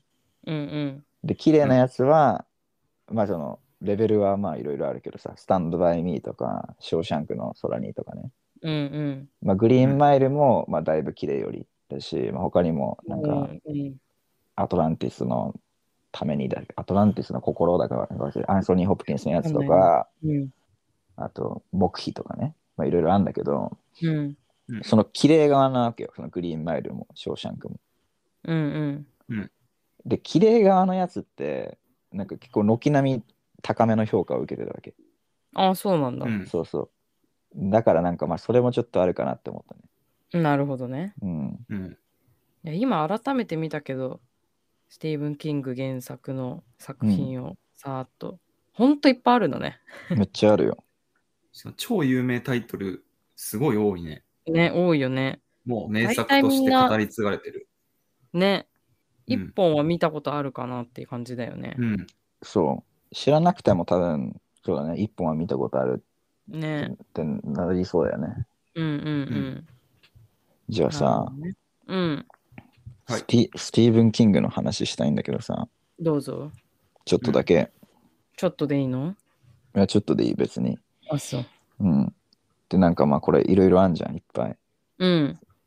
うんで、まあ全く、で、なんか基本的になんかモンスターとかが出てくる映画が、映画ってかお話が多いわけよ。ホラーが多いからやっぱ、スティーブン・キングって。うミん。スミストもそうだし、あの、イットもそうだし、シャイニングもそうじゃん。うん。うん。で、まあ、たまにね、ショーシャンクとかスタンドバイミーみたいな、あの、少女原作、一切なしみたいな映画も、うん。まあ、あるんだけど、基本はその怪獣が出てくるみたいなのが多いわけよ。うん。で、なんか俺もこの今回の収録に向けてなんかいろいろ調べてみたんだけど、うん実はなんかこのスティーブン・キング作品って、なんか、ちょっとマルチバースみたいな風になマってるルチバースっなってるらしマくルチて、バース。そて何う、なってるらしくて、ちょっとなんかつながってるらしいんだよ。なんかアベンジャー。ーアベンジャーズみたいなノリでええそうえー気になる。そう。で、なんかまあそもちろんそのアベンジャーズみたいにも最初からなんかもうプランしてなんか全部ガチャーンみたいなししたみたいな風ではないけど、共有された世界観みたいなね、うーん ところがあるらしくてう、んうあのー、シャマランのさ、あのんうんー、アンアンブレイカブルとスプリットがつながってるみたいな、それでミスターガラスみたいなのを作ったじゃん。と全部見たことない。まあみたいマなジッ、ク。 まあみたいなあ、せ世界がつながる感じね。そう、実は同じ世界でしたみたいな感じがうんうあるのよ。ん。うん。どれとどれで、そこはちょっとどれとどれってところまで明言されてないんだけど、なんかあ実そうはなんだそうなんか軸になる映画みたいなのがあって、ほうほう映画っていうかまあ作品だな、うん。作品があって、うんで、これがなんか、これスティーブン・キングのもうライフワークみたいな、もう30年ぐらいかけて、若い時から、うんあの7冊ぐらいの本にまとめた、ダークタワーっていう映画が、あ作品があって、うんうん。で、それが軸となってるらしいね。で、う俺、ん俺今回の収録に向けて見たことなかったから映画が1本だけあってでその映画を見てきたんだけど、うん。まあなんかその話によるとなんかそのこの地球とねつながるなんかポータルみたいなのがあってうん。そこを通ってなんかその変ななんとかっていう異世界に行くとでそこにはなんか怪獣とかがいっぱいいてでなんなんとかっていうなんかダークダークタワーって呼ばれてるなんかでっかいタワーがあって、うん。うん。まあ、みたいな世界があるのねうん。でもこれスティーブン・キングが明言してるんだけど他のスティーブン・キング作品に出てくる怪獣のあれもこれも実はみんなその機械世界から来てるっていうあ、そういうそうね。なんだ。そう設定があるらしいのそうであのえ、じゃあさ、あ、ごめん。でミストもそうなのうーん。でミストもなんかさ言ってたじゃんあの軍人のお兄ちゃんがさうん。ちそょうっだと、アローヘッド計画ね。そうそうアローヘッド計画でわかんないそのアローヘッド計画っていうのが本当にそのダークタワーの方とか出てくるかどうかまではねわかんないけどう。うんん。まあ、なんかポータルがつながっちゃってそこから霧が出てきてモンスターが出てきてみたいなのを言ってたじゃん。うんであうんれのポータルの先はこのダークタワーの世界観なんでね。はあ。なるほど。じゃああれ本当の話だったんだね、あの軍の計画の。あ、それ、そう、それは本当だよね。だからあの軍人が嘘ついてたわけではなくて。うん。どで、しかも軍人が聞いた話も別に噂、根も葉もない噂とかじゃなくて、まあ、本当のうん実際こにあったんだ。とって言える。るよね。うん、ああ、そう、そこずっと気になってたんだよね。そそう、怪物がどこから来たのかっていう話。うーん。そうだよね。気になるよね。う。そうどのさ、こういうスタイルのやつでもそこが一番気になるよね。明言されないうんとそう大その体。源みたいな。そううんどこからっていうのはね。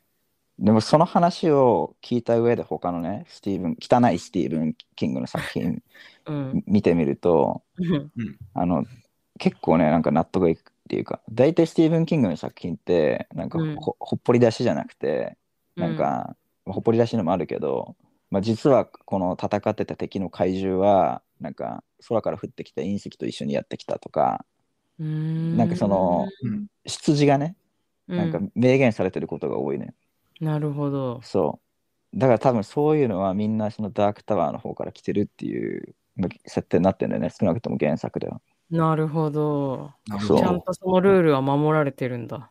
うんそう。で、この前、ダークタワーのやつ、俺3日ぐらい前に初めて見たんだけど、映画。うん。なんてやつなの、いや、ダークタワーって映画。あ、ダークタワーって映画があ るんだ。そう。新しくて結構。うん。そのまんまだね。 そう。でそしたらそこに、あの、イットのピエロがちょこっと出てた。えそう。いた、いた。あの世界 に。ー、いた。そうなんだ。そう。そいた。う。だから、だからあの、イットのペニーワイズもあそこからもう来てるの確定だよね。なるほど。ああ、いいね、そういう、ちゃんと説明してくれんの。ね。面白いしね。でさ、うんこのダークタワーってさ、もうライフワークって言ってたじゃん、スティーブン・キングの。うん。もう30年かけてやったもう7冊の本からなるあの作品なわけ。ううんん。もうハリー・ポッターとかロード・オブ・ザ・リングレベルじゃん、こんなの。うん。で、うんで今まで一回もなぜか映画化されてなないのよ、多分その2017うん。年かなんかのダークタワー以前に。うん。 だからすげえ期待の映画だったと思うの、多分原作知ってる人からしたら。そうだよね。そう。くっそつまんなかったね。ダークタワー。うんマジで。マジか。マジであーびっくりした、マジで。何にもす、何にも、なんかマジで時間が足りてなさすぎて、ああ、まあ、だってそうだよね。一本に収めたってことでしょ、そうわかんない、そのなんか本1から7の1だけをやったのか、なんかあどこかまでやったのかも俺全然わかんないんだけど、あ。うん。もうどちらにしても全く、全くと言ってより時間が足りてなくて、うん。あの、設定が一個も説明されないよね。うん。あしなんか、うんみいろいろ見せてくれるんだけど、うん。うん。結局それが何なのか一つもわかんないの。なるほど。 そう 辛い。 そうただタタイトルになってる「ダークタワー」ってやつもなんかたまにチラチラ映るのよ。であうんなんかパワーがあってなんか壊れてるなみたいなうん。のがあるんだけどそれがマジ何なのかわわかんないしうん。そのタワーを守るなんか伝説の男みたいなのも出てくるんだけどお前はそれなんで守ってんだかとかもわかんないしなるほど。本当に全部説明されないなな何にも掘り何にも掘り出し説明されない本当につら。 そう。で、なんか敵の男、なんか魔法使いの男みたいな、なんかマシュー・マコノヒーでさ、なんかうん一瞬はおって思ったんだけど、なんなんかなんかあんまハマってないし、なんか顔ギトギトだし。 なんか顔にトギと関係ある。なんか微妙だったな。へえそう。。で、なん普か通そのに、シリーズ化してほしかったよね。えそう、なんかもう、原作がやっぱそんだけビッグネームなんだから、なんか、うん。もっとがっつりさ、やってよかったね。しかも短いね、そうだ90よね分、90分ぐらいしかないの。短こっの映画もう逆にギュッとしちゃおうってなったのかな。いや、多分そうだと思う。 もうここまで無理だったらもうキュッとしちゃおうみたいになっちゃったのかね。かもしれ ないね。辛いね。まあ、唯一良かったでのもそれスティーブンキングは、うん。いや、スティーブン・キング、いや、ダークター嫌いって言ってた。めっちゃ嫌いでしょ、そんなうの。ん。まあ、当たり前で、そうだよね自分のライフワークをさ、そうだよね。生涯かけねて書いたやつ、無限にされたようなもんだもんね。ね。うん。まあ唯一良かったのは、なんかまあ子供がね、地球からその世界に行って、で、なんかなんやかんやで、なんかめっちゃ銃撃つのがうまいおっさんと一緒に、なんか魔法使い倒すことになるみたいな話なんだけど、うん。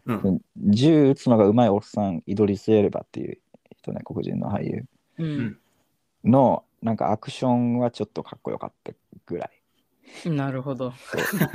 別にスティーブン・キングじゃなくていいそうな。確かに。なんかリロードがうまいんだよね。リロードが。見どころそこ。いや関係なさそう銃のリロードがうまい。そうそうそう。あの、すごいオートマチックじゃなくて、なんかこの手でさ、リボルバーみたいな感じでガシャガシャさ、って弾を一個ずつ込めてくタイプうんのうん銃うんうをん使ってるんだけど、うん。なんかこのそう銃のなんか弾みたいなのをバラバラの状態でね、バーンってそ、なんか空中に投げて、この銃にそれをこう直銃のあ、カチャーンって。穴に直接6発とも全部カシャカシャカシャってこうはめる空中でみたいな でその流れのままバンバンって打つみたいなねそうリロードがう全然ま関い、係ないうん、演出だよね、それ。原作。そうわかんなだらいけど。リロードが本当だね。好きな人は やめて、リロードって笑っちゃうかおすすめかなら。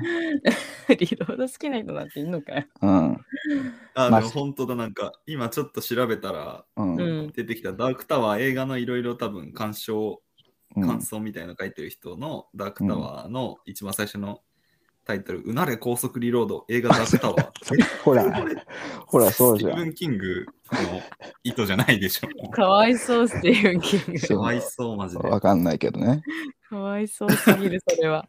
そこが見せたかったってなんないでしょ。まあならないだろうねうん。まあそんな感じのまあ映画なんで、まあ、この「うんこタワー」って映画よかったらまあ見てくだ さい。うん変わっちゃったよ。全然見たくないな。全然見たくないな、マジで。はい、えっ、ー、と、じゃあ映画の話に戻りますけど、うん。まあ、ミストの中で立場の違う人というか勢力みたいなのが生まれちゃうけども、うんうん。まあ、そういうことって、まあ、こういう状況じゃなくても現実の世界でもあり得ることだと思ってて、まあ、うん学校の中とかでも違うグループができたりとか、会社の中でも勢力が多立数勢力ができたりとかってことがあると思うんだけどなんかうん身近な経験とかでそういうものとか、あとはなんか自分と違う視点みたいのその自分と考え方が違う立場の人うんにうん。なんて言うんだろうな。その、あこういう考え方だったんだとか気づかされたりとか、うん。とかそういう話がちょっとしたいなと思ってるんだけど、なるどうほどねでしょう。はいはヒい。ロシはちなみになんかあったのそういう目立った。えっとね、これね、すごい、まあ、映画ともちょっとテーマ離れちゃうし、う。うんんまあその本当に立場の違いで考え方が変わっちゃうっていうのに気づかされたことっていうので、すっごい些細なことなんだけど、日常のね。うん。うんうん。あって、まあ、まず何かって言ったらあの、うん車の運転に関係する話なんだけどもう。うんんあの、まあ、前の仕事から、まあ、今の仕事変わって1年ぐらいなんだけどずーっと車の運転をしてたのよ、前の仕事で。でその時になんか俺ずっと思ってることがあって車ってさあの、まあ、道とか合流しなきゃいけない時あるじゃん。うん。あの住宅街から大通り入ったりとかうん。する時になんか譲ってくれないやつっている のよ全然。いるね。マジいで。るねあの、うん。わざわざスピード上げたりとか、そうじゃなくても、ちょっと、ちょっとさ、ちょあっとブレーキ踏みゃ、もうスムーズじゃん。すぐ入れてみたいな。うん絶対譲んないやつがいて、で、俺大っ嫌いなの、そういうやつが。まあ、大っ嫌いだった のよ、正確には。うんおうおううんうんうんで、しかも、これね、経験上だけど、そういうことする車って結構、あの、決まってて、タイプ車が。あの、車種がトラック、そう、トラックって結構譲ってくんのやつ多いの。へえ。もうへおー構いなしに突っ込んできて全然譲る気ないみたいなやつが多くて。俺えーだからト怖ラいねックってす、そう、道路走っててトラックってすげえ嫌いだったの俺。う。んなんだけども、うん今の仕事を始めて、まうあ、ん実家で建設関係なんだけども、うんうん今、俺車トラック乗ってんのよ。うん。あ自分そのうなんだそう、ん運転するときね。で、トラックって結構今でもその、まあ今よ世の中ってオートマの車が多いじゃん。うん免許取った人だったらわかると思うけど。う。うんだんけどトラックってまだマニュアルが多いわけよ、結構。うんまあ、マニュアル車って言われてるやつね。うんでうんマニュアル車を俺初めてトラック乗って運転して気づいたことがあって、うんマニュアル車ってスピードを上げ下げするときにギアをいちいち変えなきゃいけないわうけ。ん。はいはいはいで、このギアをいじる操作って、ちょっとまあ少し手間がかかってめんどくさいというか、やりたくない人からしたらもう同じスピードでずっと走ってたわけよ。うんうんうんうん走ってるわけよ。で、オ俺、ートマだったらあトラの足でオートマだったらそう、ブレー踏んキだ踏りみがいいだけだからで、そうだよねそう、んアクセルかブレーキだけでいいけども、マニュアルだうとんいちいちクラッチ踏んでゲンギア変えてとかやんなきゃいけないからめんどくさいの、うんうん作業が多いんだでね、そう、俺国道走ってる時に、うんまあ、車が合流してこようとしたのよ。うん俺、ギア変えんのめんどくせえからアクセル踏んで、そのまま突っ切ったのよ。その車のトラックの なるほど、で、その瞬間に、うん、あいや、いやもうギア変えるのめんどくせえしって思いながら走って、うわっと思って、あうんこれだって思って、なるほどねそう、あ、はいはいはい。めんどくさいからみんなやんないんだって思って、その、ブレーキ踏むだけじゃんと思ってたけど、もうこんなめんどくさい操作があるからやんないんだって思ったら、なんか、た立場がお変わるだけでこんな考え方変わんのって思って、今まで大嫌いだったやつにあ自分がなったわけよ、なるそほのど瞬間に。だだからうんうんうんうわ、怖って思って、なんかその一件以降、すごい大げさだけど、なんか自分の気に食わない考えとかさ、うんあるじゃ ん、結構。なんかそれ違うでしょみたいに思う考え方も、うん否定から入んないようにしようと思った。なるほどねっていう話うん、そういうことかそいや私これさ最初こういうの話したいって言われた 時に、違う解釈をしててでも今言われてすっごいそういう話かと思って超納得して私その はっ自分が自分の嫌いなやつになってるって思ったこと確かあるんだよマジで結構最近、う。うでも ん、マジで覚えて思い出せない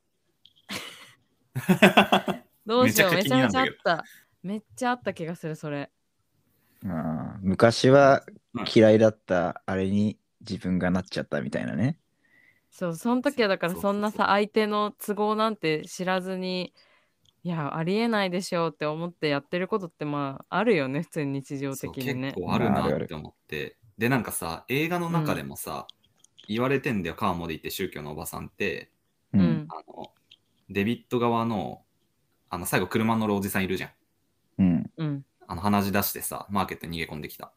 うあんあはいはい。あの人がなんかそのカーモディの勢力がもういよいよ大きくなって、なんか逃げようってなってた頃に、なんか解決策を示す人間に人って見境もなく従っちゃうんだよっていうわけよ。助けを求めて。うん。で、それカーモディのこと言ってるわけじゃん。簡単なね、アンサーを出してくれる人に人って従ってっちゃうよって言ってんだけど、うんよく考えたら、うんデビット側の人もそうじゃんって思って。まあそうだよね。デビットってさ、うんうんそうだよねなんか問題があるたんびにさ、すごいうん率先して行動して活路を開いていくじゃん。うんで、みんなってさ、それについていってるじゃん。ううんん。で、しかもさ、なんかデビットの出す解決策ってベストアンサーじゃない時結構あるじゃん。あるうんうんね。その薬局に行こうっていうのもすごいリスクのあることだと思うし、結果的に、まあ、ああいう結果になっちゃったし、うんねうんそういうのにでもみんな従ってついてっちゃうじゃん。っうん。うんううんんて考えたら、なんか、みんなデビット側の人たち気づいてないけど、思想というかさ、やってることはカーモディと一緒じゃんって思って、まあ同レベルだよね。ぶっそうちゃけそねうそうそうだねレベルで言ったら一緒じゃんって思って、でもなんだったらデイデイビッドの方が死人いっぱい出してるよね。そうで、結そう、面結白果いのが論で言うとそそううだよねうんそれ言おうと思ってたんだけど、面白いのが、うんあの、デビット勢力とカーモディ勢力、ちょっと調べてたんだけど、うんカーモディについてった信者たちって、カーモディ以外、一応物語のエンディングの時点で全員生きてるのよ。うんあーまあそう死んだことまあ、そのは、怪物に巻き込まれたちゃとんと描かれてかないはと関係なくね。そう。うんうんうんうん一応あの、助かってるかどうかは別として、カーモディに関わったことで死んだ人はいないわけよ。確かに。うんカーモディ以外はね。確かにね。うんうんで、デビットについてったやつって、デビット以外全員死んでんだよね。全員死んだね、確かに。確か確か 俺はなんかまあ結果論だけどもなんかに。うんうんうん。その まあ、一ど概っにちが正しいって話ではないけどカーモディね。そうそうそうそう結果論だけども、そうでも一概にやってる内容とか言葉が違うっていうだけで、うん結局みんなその行動の何思考というかさ、うんあれ本質的な部分はね傾向じゃないなそうそうそうそう本質的な部分はやってることみんな一緒だったわけだよね。そうそうそうそうそううーんそうだし私もさっきジョバンニヒロシがなんかす言ってたけどさあのカーモディ最後はやっちゃったけど、最初は別にただ一人であの信じてること言ってただけそうみそうそうたいなこと言ってたけどさうんあのあながちさ彼女が言ってることも間違いだらけではなかったじゃんうん最初のうちは最後のあの生贄動向は確かに本当やりすぎだったし、うんあの一線を越えたけれども、うんなんかその宗教的な言葉を使ってるからすごくこう信じてない人からしたらこう嫌悪感を抱くような、あの風に聞こえるけどなんかこうよくよくこう紐解いて聞いてみるとすごく真っ当なこと言ってたりとかするんだよね。うんそうだねうん、まあ言ってることで言ったら外に怪物がいて、あ外に怪物がいて危ないからマーケットの中にいようっていうのがメインのそう主張だそうからそうそうそうそれになんかどこ黙示録の15章のなんちゃらかんちゃらって言ったりとか悪魔がなんちゃらとそか。うそうそうそうそう向こう足とかそういうメタバー的なのがちょっと多いから、うんなんだろうそこにちょっとさ、まあ恐怖を逆に感じる人もさきな臭さというそうそうそう人によってはいるじゃんね、うんなんかそのカーモディ側についてた人もさ別にあの彼女の宗教観念に同意してあっちについてた人っていうのはまあ一体どれぐらいいたんだろうっていう話じゃん。うんうーん。まあね。うん、そうチャーリーのね見解これそう聞きたいんだよね。いや俺はね、あれは、まあ状況のシチュエーションのせいだと思うね。というと。だからそのカーモリーが、まあカーモリーは、うん、まあ、たまたまうまくいったみたいなところがまああるというか、まあなだるからほどマジでそれはあるあの人はうんだからさ元からああいう人なんでしょなんかその、うん、すごい信仰心が高くて外に出てはさこれヨーロッパとか今俺住んでるところも結構いるんだけどなんかうん街とか出ると、あー唱えてる人ね。そう唱えてる人がいいんだよなんか、うんうんうんキリストはなんたらかんたらみたいななんか日本でもたまにあるよね。 うん、街で一日中行ってるおっさんとかいるのよなんかよく、うんうんうんまあ多分なんかそのその類の人だと思うんだけどカーモディさんはね、うん。ううんんまあ、っていう人がいつも通りにあの行動してたらうんでいつもと違うのはあの状況でしょあのスーパーの中の。うんうんで、まあ、どんな状況かっていうとやっぱみんながこう恐怖心をうんか抱えてる状況なわけよ。ううんんでカーモディの言ってることはその人々のねこう恐怖心をこう煽るさような内容のことっていうかうんが多いと思うの。でそれがだからマッチしてうんなんかちょっとみんなの心がなんかある意味一つになったみたいなところがあると思うんだよね。ううんうんん実際に怒っちゃったからね、あのカーモディが言ってた予言人みたいなそうそうそう。あれもなんたかさまたま、たまたまマッチしたみたいなうんううんんところがあるじゃん。うん、だからなんかもうああいう状況になったら何が正しいかっていうのはなんかあんまり重要じゃなくなってくるっていうかね、そうだね。ところがあると思うのよ。何が真実かっていうのも関係ないもんね。何が正しいか何が道徳的に正しいかとか、何が真実だとかってなんかあんまり実はもう重要じゃなくなってきてて、もう法律もクソもない状態そうじゃだん。ね。そううん、あであの状態だったら何が強いかって強いやつが強いんだよもうんうんうんう。、で銃持ってるやつがやっぱり強かったりとか、うんうんまあそれとあとやっぱ人数多い方が強かったりとかもううんなんかもう腕っぷしとか なんか武力の暴力の世界に、ね、なってくるうんそうなのね世紀末だもんね、あそこ。そう、世紀末状態。だから、まあ、多分あのあの状況ではね、カカカモカーモディさんだっけ。うん。カーモディさんが多分意図意意図してやったわけじゃないとは思うけど、まあうん結果的に大きい声でそういう人々の恐怖を煽ることで自分側にたくさんのこうマジョリティをこうつけたわけじゃん。うん。ん。俺俺らそれも割と一つの手だよね。う。うんん。あの力を手に入れたわけじゃん。あの中で。うんうん。でもう力が全ての状況だから、うん。まあ、正しくもない道徳的には正しくもないしまあいいことでは普段のね普段の状況からしたらいいことではないと思いますけどうん。でもその自分自身のこの何生存って意味で考えたらあの極極限状態のね、うん。まああれも一つの有効な手段かなと思うね。う。うんん。今聞いてて思ったのさ、なんかまあそれってさ、現実の世界でもさ、うん、なんか大なり小なり、ああいうことが、何政治とかさ、戦争とかさ、歴史の中でも行われてきて、今こういう国が世界中にできてるっていう感じがしたな、私は。まあそうだね。なんか歴代さそういうなんか独裁者みたいのが出てきたりとかさ、ああいうデイビッドみたいなその独裁者に歯向かうこう正義を振りかざすみたいな人も出てきてっていうのが、まあ、うん繰り返し行われた結果だよね、このうんうん。社会っていうのは。まあ、だから今できてるさ普通の社会ではさ、うん普通のねちょっと普通のって言い方するけどあえて、うんうんまあ、基本的にその暴力とかじゃ動かせないじゃん物事はうんうん。だからあくまでその暴力とかなんか力で権力を示すみたいなのを禁止して、うんなんかまあ話し合いとかうん多数決とかで物事を決めるっていうのがまあ主流なわけじゃんうんでもちょっとこれ脆い反面あるよねうん。暴力ってやっぱ強いからさ頭おかしいやつがなんかもう銃でも持ってなんかそのうんうんなんか偉い人たち全員ぶっ殺したらもうもうクソもないからね。その恐怖政治最強説ってこと。そう恐怖政治最終最強説だねあるとうん思うう、んうん俺これちょっと感じたさ経験があるんだけどさうんうん全然ちっちゃい規模の話なんだけどうんなんか俺がまあ小学校高学年ぐらいになった時かなうんのぐらいの時にさ俺結構クソガキ悪ガキだったからその頃、うんあのまあ、悪いこといっぱいしてたんだけどいたずらとか、ううんん。でよくやっぱお母さんとかに怒られるわけうんうん。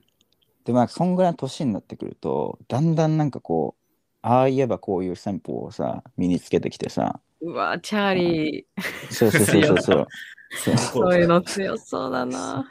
そうお母さんをあうの、ん、大体言い負かせるようになってくるわけ よひどい。そうかわいそう、ママ。そう大体言い負かせるようになってくるわけねすごい同情するわ。そうだから要するに俺,、俺が完全にクソが効かしてたわけよその頃、うんうんでいやでもおお母さんももう最後に切る最強のカードは持っててう、ん。うん。ああじゃあもうこれお父さんに言っちゃおうなっているうほど。やつうん。はい。はいはいはい。俺もうそれ言われる と、うチャーリーでさえもお父さんはやっぱそう、なんかお違母さん、う大きな存在だったのね。そう、お母さんは話、言い合いをするっていう時においても、まあ、やっぱ、まあああ言えばこういうしてれば、なんかまあ、なんだかんだ、逆、最終的に向こうが面倒くさがって折れるみたいなのも結うんうん構うんうん。あったの。まあ、手挙げるとしてもまあさ、まあ、たかだかビン,、ビンタぐらいだしさ、うん。あもう小学校高学年になったらそんなん怖くないのよ、ぶっちゃけ。う全んう然。ん。うん。でお父さんはでうやんっぱ体もさ、自分と比べてでかいしうんあの威圧感があるからその威圧感があるだけで、その暴力っていうのを抜きにしてもね話し合いする時点でちょっとやっぱ、いつものようにうまくいけないわけよ、う。うんん。まあ、っていうのがあってちょっと雰囲気でもおじけづいちゃうみたいなね。そうそうんうん。うっていうのがあるのよで一回なんなるか、ほうん、俺がすごい悪いことしてでお母さんにまたさい、あのその最後の切り札カード切られちゃったのねうん、でもう俺じゃあお父さんに言うよって言われて、で、俺ももう毎回毎回それやられてた、やれて、やられてたから、うん、もういやでも俺ももう大きくなったし、まあさすがに、あの、おお男同士で、うん、まあちょっと自分の考えをこう話す話せば、まあ、話せば分かるだろうって思ったの、お父さんと。うん。うんなるほど。もう大丈夫だろうと思って。うん。だからもう言えばって言ったのよ、お母さんに。うん。チャーリーがそんなこと言うんだ。うん。そう。いや、だから俺本当に話せば分かると思ったから。うん。で、な何したか覚えてないけど、俺がなんか悪い、完全に俺が悪いことした時だったうの、ん。うん。で、で、俺部屋で待ってて、うん。そしたらドアバターンってなんか入ってきたの。お父さんが一人で。うん。うわあ、来たと思ったけど、いや、でもここはもう,、もう腹決めて、お父さんと男同士でもう話し合いするんだって、パッてもうお父さんの顔見た瞬間に、うん。こいつは話が通じる相手じゃねえっていうのを僕はも うもう目で目と顔でも一瞬で察してでもあんもう怒ってるからさ、もう案の定うんボッコボコにもされて、うん。その子なんかキックボクシングとかなんか趣味でやってたからさうん。うん。フィジカルでもちゃんとボコボコにされてたんそうだ。ちゃんと僕なんかもうビンタとかじゃないのねうん。ローキックなのよ子供へにーそう そう聞くやつうん。聞くやつ。そう なるほど。そうっていうえー、そんな幼少期を過ごしてたのい知らやなかった。そんなでもまあふ普通のしつけの範囲そんな普段からなんか虐待されてたとかじゃないけど いや、それまあはなんかまあなんかまあ男の子だったらさ、やっぱあんじゃん、うんお父さんにしばかれるとか。そうなんだ。そう。ででもそこでちょっと力の差を思い知らされるみたいなね。ね。うん 最後の最後にはもうパワーがね、勝つそからうね。。いやだからやっぱパワーってね、強えんだよ、パワーって。 なるほど。うんじ ゃあうんでその理論で言ったらチャーリーのそのへりくつみたいな手法じゃさこのミストみたいな状況で生き残れないじゃん。いや、無理だよ。無力だよ、本当に。ねうん。だからそういう結局そういう状況になったら強えのはパワーなんだよっていうのをみんな忘れないようにしないといけないと思うわ。普段かうらんフィジカル鍛えてこっ て話。チそうそう。筋トレをしようって話。ャーリーが言う誰誰よりもこの中でひょろひょろだけどね。うん。しないね、筋トレね。ねなんか有名な筋トレの本にも書いてあった、それ。あ本当。うん何それ有名な筋トレの本なん だ。有名な筋トレのなんかね、山本先生の本とか。いや、山本先生よりもっと前なんだけど、なんか、あ、そうなあんだ。の、なんかテストステロンってやつがいて、うん結構有名なやつなんだけど、その筋ままトレ社長みたいな、うん筋トレ社長みたいな名前の、うん結うん構有名なインフルエンサーみたいな筋トレ界の人がいて、うんその人の書いた本でも、筋トレをするメリットの中に、嫌いな上司とか、なんか敵対してるやつに相対した時にも、筋トレして自分の体がバキバキだったら、別にこいつ殴り殺せるじゃんって思ってれば、問題ないみたいな。 あ大体のメンタルこ的とをにやりそうん、やり過ごせると。うもう本当に最後の最後殴り合いになったら俺は勝てるっていう、それがなるほまあど。でかいみたいなのが書いてあって、うんいなるほど。や、それ実際でかいと思うけどね。うん、いやさ本当に究極までいったら、うん結局ミストみたいな状況になるわけだからね。うん。そうなっよ。たらまあまあ確かそうにだよ力、ね。別にね、頭がいいとかは役に確かに。立ちにくい究よ、ね。極。あでもさ、マインドコントロール超すごい人とかだったら勝てるかもよ。いや、それもあね、のそでうかだいかとらそ思う。の数をつ、ねいやそれ言ったらカーモディみたいな人だよね。あの世界では。そう、だからまあうん。筋肉ぐらい声のでかさってね、 重要だと思うわ。うん、思う。うん。その、うん声のでかさ。 いめやまあっちゃ大事。まああれで声通んなかったら意味ないもんね。そうたなんかたいやうん単純なボリュームの声のでかさっていうよりは、なんかその、うん。人々のね、の ボイスのでかさね。何、語りかける力みたいなうん。うん感じ。うんでってなると、やっぱカーモディはやっぱその点強かったわけだよね。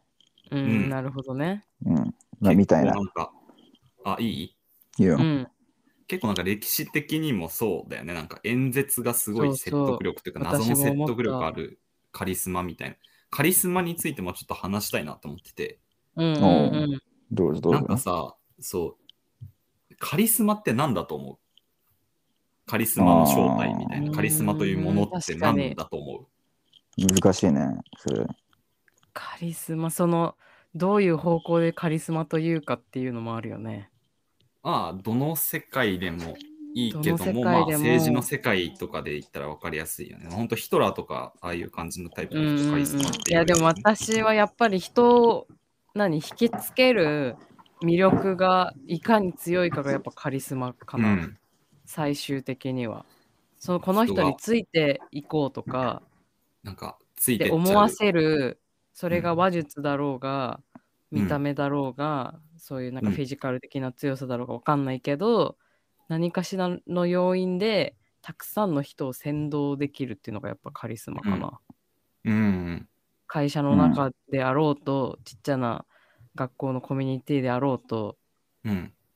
そこかななんか人がついてくとか、あれだね、なんか人を動かす力がある人。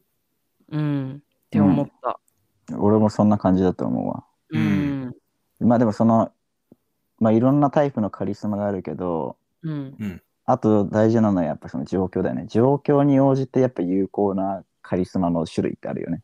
うんうんうんなんかそうそれが筋肉が筋肉の時もあれば、声のでかさの時もあるし、んなうんかんめっちゃイケメンっていうのもね、なんかまあ、場合によってはそれが有利に働くことっいてあやるじゃんだいぶでかいよねううんん見た目とかもやっぱ重要だと思うね。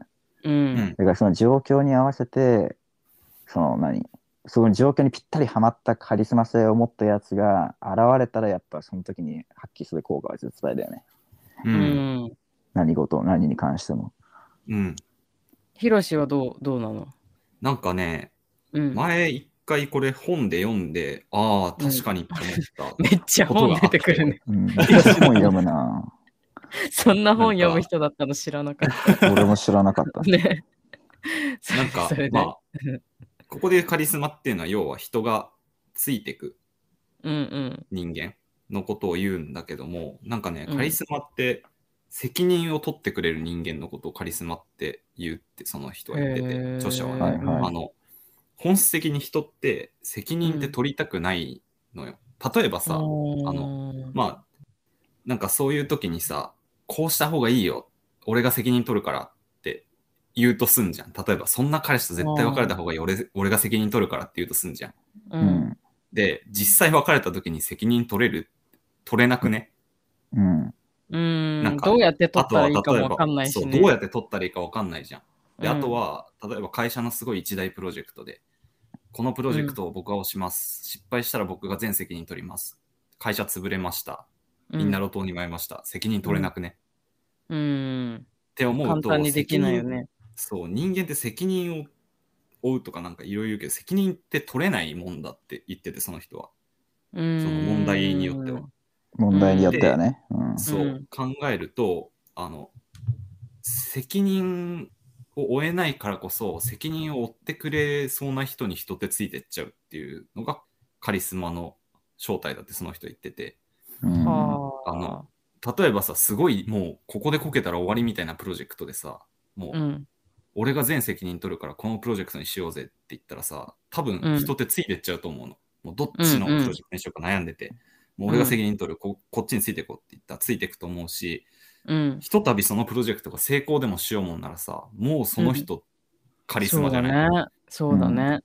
でそういうなんかもうなんか決断するときに重大であればあるほど結果がうんその責任が負えないものであればあるほど、その責任をこう負うって言ってくれて、表に立ってる人間に人ってついてきたがると思う。う、なんるほどね。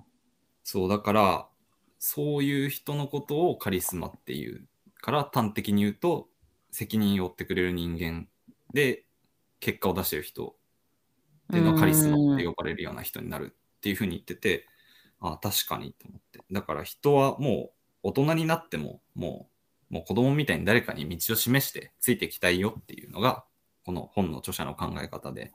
うん。なるほどね。なんか要するにでさ、、あ確かにうんあれだよね、そのこの人なら何とかしてくれそうっていう人にみんなついてくるんだよね。うん。それマジであると思う。その、だからそれが本当に何とかなる。るかどうかはあんまり問題じゃなくて、そうそうそう。この人についていけばきっと何とかしてくれるだろうっていうのを感じさせることができるかっていうことだよね。きっとうんう。ん。そうそうそうそうそうーんなるほどね。でもなんか今の話聞いてるとちょっとなんかさやまあ要はだからその俺が責任を取る私が責任を取るって言ってくれる人がいいって話じゃんカリスマ性がまあいい、うんうんねカあリるスとマされるみいたないな、かね、という話ではね。うん。されるじゃんなんかでもそれちょっとさなんかもう言ったもん勝ちみたいなところあるよねその状況だとまあ言ったもん勝ちなんじゃねだかだら。ってあれだよねだって責任はだから取れない、うん実際取れない場合の話でしょ、まあそうね。 だから失敗したらどどどどうせ責任なんか取れっこないしうん。で責任を取るってさえ言っとけば成功した時に周りから称賛されるみたいなのあるから、うん。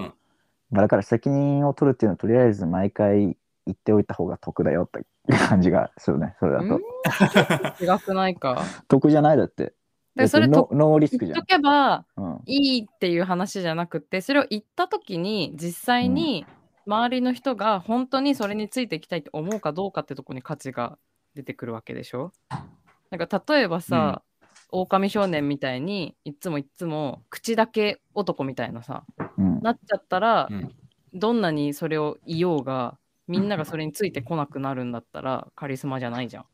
いやまあそうだけどでも今ひろひろしが言ってたのはあれでしょ、うんその責任を取れるやっていうことがそのカリスマにつながるっていう話でしょ責任を取れるというか、まあ追うっていう感じでね。取れはしないから。追う追う追う責任がうん。追う人うがんそのカリスマを持てるっていう、持つとされるみたいなな話じゃんそうだうね。ーんででもその責任を持つっていうのはさ言うことしかできないわけでしょうん。でまあ実際実際はぶっちゃけ失敗した時にさ取れないわけじゃん、うんその責任ってうん。だからこれ言ったもん勝ちでありそれ以上であるとしたら実績があるかないかしかあの見る部分ってないよねそうだね。だから今までその毎回毎回俺が責任取るって言ってて成功し続けてる人だったらあのまあおそらくまあカリスマ性あるんだろうけど、うんまあ、その誰もその実績がないっていう状況だったらもう本当何言ったもん勝ち言ったら得ノーリスクみたいなうん。ところあるよねその俺が責任を落とすっていう言葉に関しては。それ状況にもよるけど、うんあの、なんだろうな、誰も、なんかもうまっさらな状態でね、もうそれまでの人の評価とかが、うんまっさらな状態だったら、ノーリスクかなって思うう。ん誰も責任取れない状況でもう俺が引き受けるって言っちゃうっううんん言ったもん勝ちよてそいんうなの。は、うん。それはなんか、強い行動なんじゃない単純に。うんあの、なんか、それに対する矛盾とかってよりは、もう単純になんだろう。あの、 強い行動だよね。そうう。ん、まあそうだね。リスクが少ないというか。まあほぼリスクゼロでしょ。なんか言ったらみんなからちょっとかっこいいと思われるし成功した時はうん振れ幅あるのに失敗したらうんまあ失うものもないみたいな。そうだね。うん。うん、そうかどうでしょまあなんか、なんだろうな。結局多分カノの言いたいことって、それで行って、ついてくるかっていう人がそれをどう思うかってとこでしょ。そう、だってその本のさ、まとめがさ、その責任を取れる人イコールカリスマっていう話というよりは、結局みんな、こう引っ張ってくれる人を探しているんだ人間はっていう話なんじゃないのまあそうだね。まあ、だからなんろ焦う点がな違うのかなっ。て思ったんだよね、今。ういやだから俺は俺が責任を取るっていう言葉にはうん。まあある程度のまあ力があると思うのね。うん。まあなんかちょっと響きいいしうん。なんかそういうこと言言ってるやつがいたら、なんかまあ多少ついていきたくなるっていうのも、まあわかる。うん。けど、まあその本のね、本本だから他にもいっぱいいろんなこと言ってるんだろうけど、っていうのに加えて、もっと大事なのはやっぱその、それまでの過程というか、実績というそかう、ごめん。うん。すごい申し訳ないんだけど、思い出した。それも言ってた。あ、やっぱりあの。 すごいうん後付けになっちゃうけどんんんうんあのこれが効果を発揮するのには前提があって、まずその、それを言う人間が自立した大人だって認められてる必要があるっていうふうに言われてた。うん。うんうんだからまあその周りからの信頼っていうのがもともとあったりだとか今まで実績を残してたりとかすると、やっぱりその俺が責任を取るっていう言葉にやっぱりそのうんうん重みというか説得力っていうか出てくるよね。うん。うでん。まあ、そういうのが何もない状況だったとしても、まあ、言える言葉であって、うでん、そういうのがないない状況であっても、まあ、何ある程度多少の効果がやっぱある言葉だと思うけどね俺は。うん。でうんうんその効果はあると思うよ。うんでその場合で言ったら本当に俺は言ったもん勝ちだからどんどん言った方がいいと思う。うん、なんかタイミングによるよね、それは。なるほど。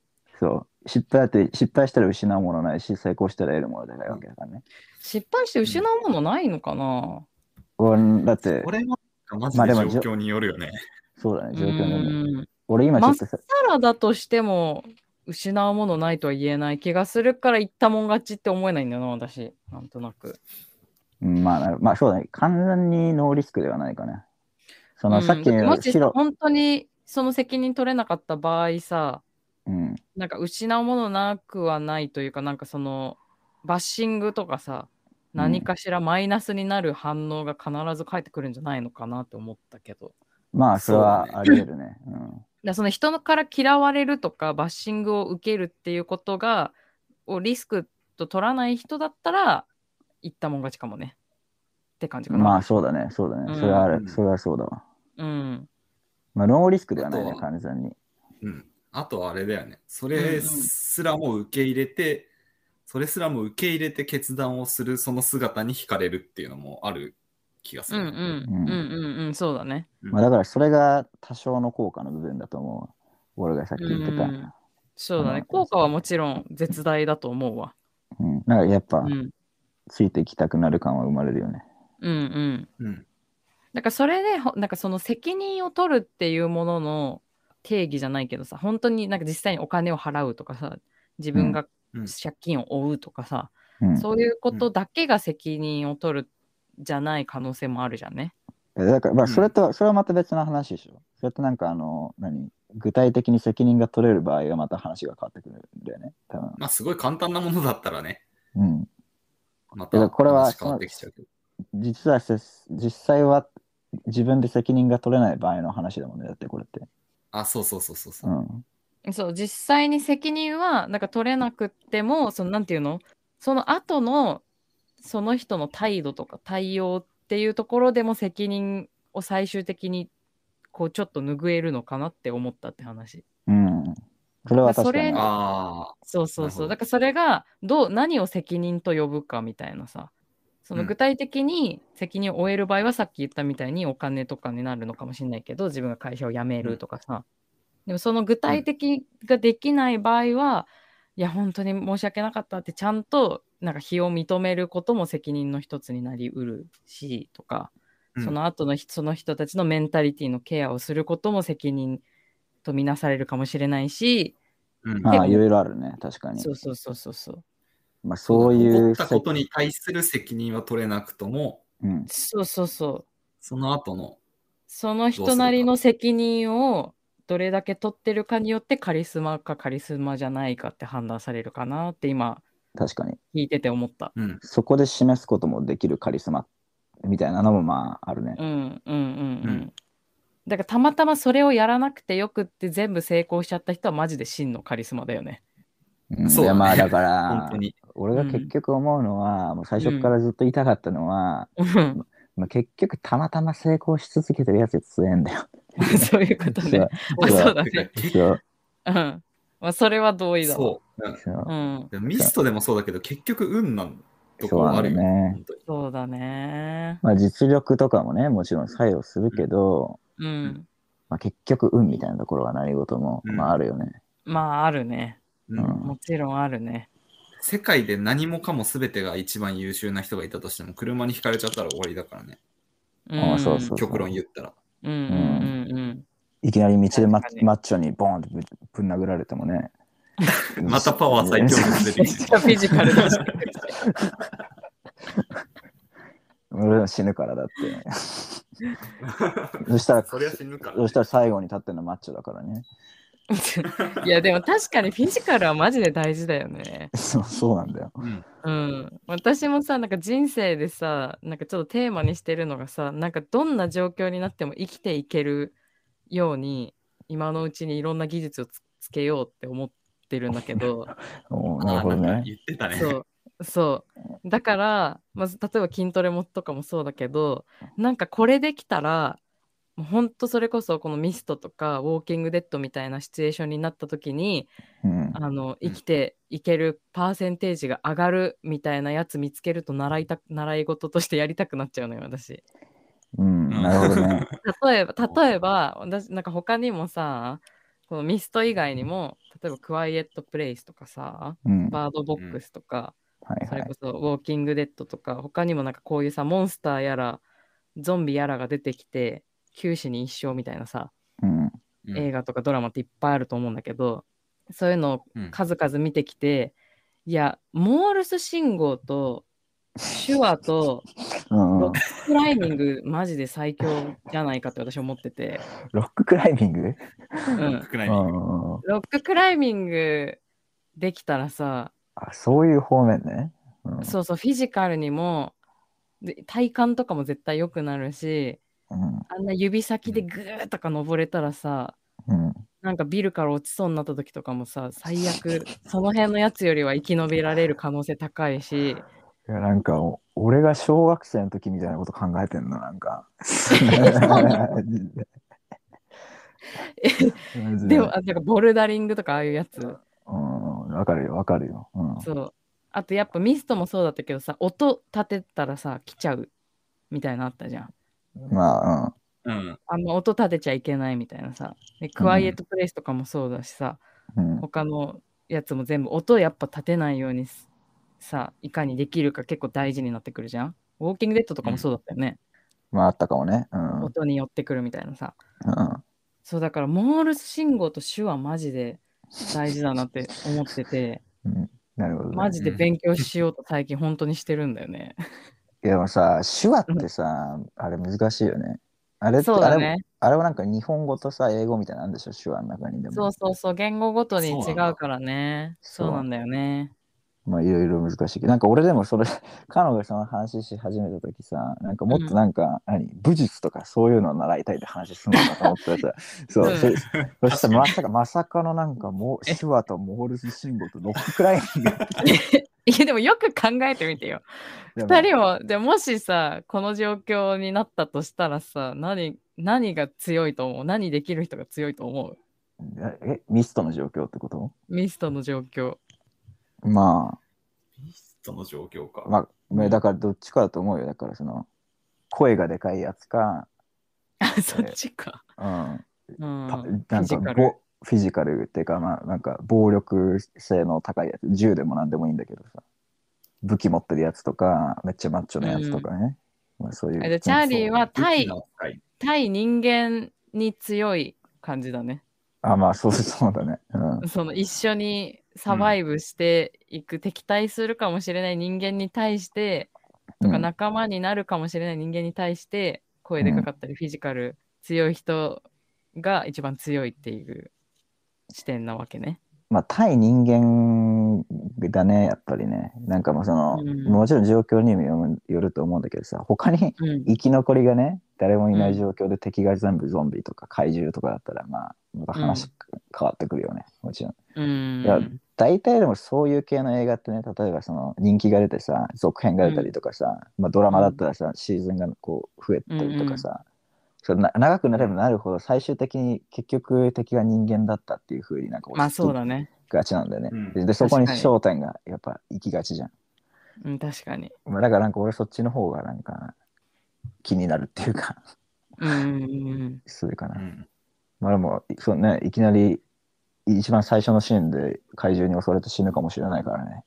うん、そうそうあ。それも運だからね。うんモールス信号はだからどっちのパターンにも活かせるかなと思うんだよね。まあそうね、そのなんモンかスターに対して静かにししながらこう信号を送ることもできるし相手の敵対しちゃった相手とかに知られないようにモールス信号で仲間と会話とかもできるし、っうんまあそううね。んていいうや私の 見解いや、めっちゃなんか、小学生の男の子みたいなことを。 いや、みんな考えるからね、小学生の子。そうなの考えるそう、そうなのそう、今この瞬間うにテロリストが襲ってきたらどうしようって、授業中に考えるんだよ、みん考な。えそうるなね。のうんそうい、や共感するんだそこそう。い家やに好一きな人見行動るとをきやってに。助けようみたいあな。そうそうそうそうそうそう。そうかわいい今ゾンビ来たらどうしようみたいな ね。うそうなんだ絶対考える。んずずっ私とこもの年にな例外ってこれは考えてる わあそうなんだおもろうん。えー他のメンズにも聞いてみよいや、多分もう100%だと思うわ、これは。みえんなだね。ー、めっちゃおもろ い。気になる。ててか、むしろね、あのうんガールズはそういうのしないんだね。おしたことないかも。うん。なんかまあ子供だったらしてもおかしくないかなって思うけど。あーどうなんだろう他のなんガーかルズそのヒロインどうなんだろうヒロイン視点の妄想とかしない。ああ、確かに。あーないかもなんかすごいすごいやばいやつを襲ってきた時に好きな男の子が助けに来てくれるみたいあーな。白馬の王子様がどうやってた私を助けてくれるかみたいなうんそうそうそうそう。ちっちゃい頃とかあそういうのあして考たえないの。かなあんま記憶にないなそれより私隠れが作れたら何持っていくかとかしか考えてなかったかもし れないですね秘密秘密基地に何持ってこうかなとかえ ヒロシ今はとか、うん。はいはいはういん。何ヒロシは何最強だと思うえーミストとかああいう世界になっちゃったらってことそういやー、やっぱりでも武器使うのうまいやつ強いんじゃないうんあーめっちゃオリー信者じゃいや、オリー信者だよ、俺。 ん。ねでなるあほどのねね、すごいじゃん、オリーのパワー、あれ。すごかった。あんな冴えない感じのおっちゃんなのに、もう、うんサブ主人公だったじゃん、最後。うん、そうだね。そう確かにあれもう、あれもう銃の力よ、完全でに。も銃はさ、弾なくなったらおしまいじゃん。まあ、確かにね。うん、うん。っていう。 そこまあ、弾ある間はまあ確かに弾ある間は最強だね。最強だよねカーモディも殺したしね。あれじゃああ、ことあれれ、じゃん、あの、これももしかしてこれ、ナイフが最強って話でいいかな、じゃあ。これも、確かに、銃じゃなくてこれ、誰確かに。ナイフ、ナイナイフ。ナイ包フ、丁が持ってるやつ最強説。ナイフ使いが一番強い強いねっていう強いな話んかかなでもこさ、れでもさ、ナイフ使いと銃弾ある銃持ってるやつ、もう対決だったら銃勝つじゃん。いや、でも、まあそうだね、そっか。うん いやだからで銃しかも銃持ってるや銃つ強いやつが寝てる間にみんなでナイフで襲撃すればナイフ最強になるよ。なんで、なんで銃持ってるやつは無防備なの、そんなに。まあ、うんいや、ナイフ持ってるやつ気を絶狙対銃うんでだよ。殺しちゃそうれし。をモールス信号で送りながらみんなで作戦会議 して襲撃してうん筆談でいでいじゃそんの後声声でかいやつ探して味方につけるじゃあさ、銃持ってて声でかいモルス信号できるやついたらどうするそ最れは強じゃないマジでそれはもう神神と化すよねそれは神、それでね、もうロッククライミングもできたら高いところ登ってそうね。だ最強するもう、もう、もう、高いところからモルス信号くれるから。ほん 本当にでかい声出してうんでね銃撃ってさ下のやつそうバンバンってやってで登ってきたらナイフでブスだよいやそれでねそれでももしマッチョだったらもしナイフ奪われたとしてももう拳でこうバーンいけるね殴ればいいじゃん。フィジカル最強だな。うん 待ってもしかしてさ中学校の時の男子とかこういう話で休み時間盛り上がってたもしかしてしてたかもなしてたかもうんまあ小学校かな小た学気がする校かなうんうんやばいこういう話楽しいねあいやちょっいとやや、でもこっちが強いよとか言う。やってたやってたやってた絶対あーうんなんか男子がさああいうなんか休み時間とかにケラケラやってるのすごい冷めた目で見てた派だけどさうんね今うん楽しさ分かったおやっとな、 うん、あのあの頃はバカだと思ってたあいつらうにんあいつらに自分がなったなったあ、今これあれすだ、ね。ごい今楽しかっなたね トラ男ッ子ク2人の中に入ってバカみたい なシチュエーション考えてケラケラ笑うのめっちゃ楽しかったマニュアルのトラック初めて運転した時のヒロシみたいな気持ちそうそうだね気持ちになってるあ今そうだ伏線回今、収雷走ったでしょ、頭の中に。走ったこれか。うん伏線回収したわ伏線回収してね、長かっうたん、うんおもろじゃあまあこの辺でいいんじゃない この話は、全くだいぶ脱線したな。うんうんだいぶ脱線した。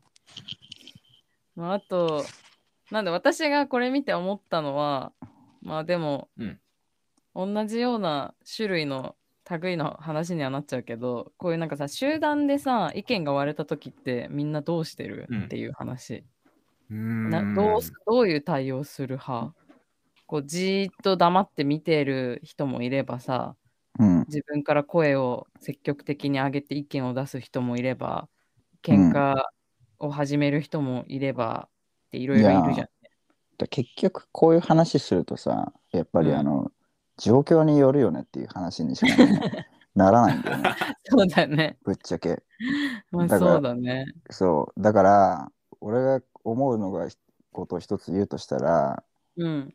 まあ、何が正しいかっていうよりその状況により、うん。あの自分がその強い側につくことがね、まあうん大事大事だと思うんだよね。うん。うん。まあだからその、ねうまあ、法律とかが機能してる、まあ、状態だったら、うん。やっぱりその、まあ、どんだけ時間があるかとかそれももう条件足せばもうキリがないんだけど、うんうんうん。まあ、やっぱりそのあの説得力のあるやつが強い強くなるわけじゃんこの口が回るやつとか、そうだね。まあ、その場合はだったらやっぱいくら筋肉があっても銃持ってても関係ないし撃てないからうね、ん。そうだね。口が回るやつが強いしで、まあ、そういう時ってやっぱあのなんか物事意見がある時ってやっぱ今みんなってさ多数決で決め決めがちじゃん。うんうん。だから確かそに。その場合だだからそういう場合だったら、まあ、こうどんだけうまいこと言ってマジョリティを自分側にこう持ってこれるかこれないかってところがまあ重要になってくると思うのね。うん。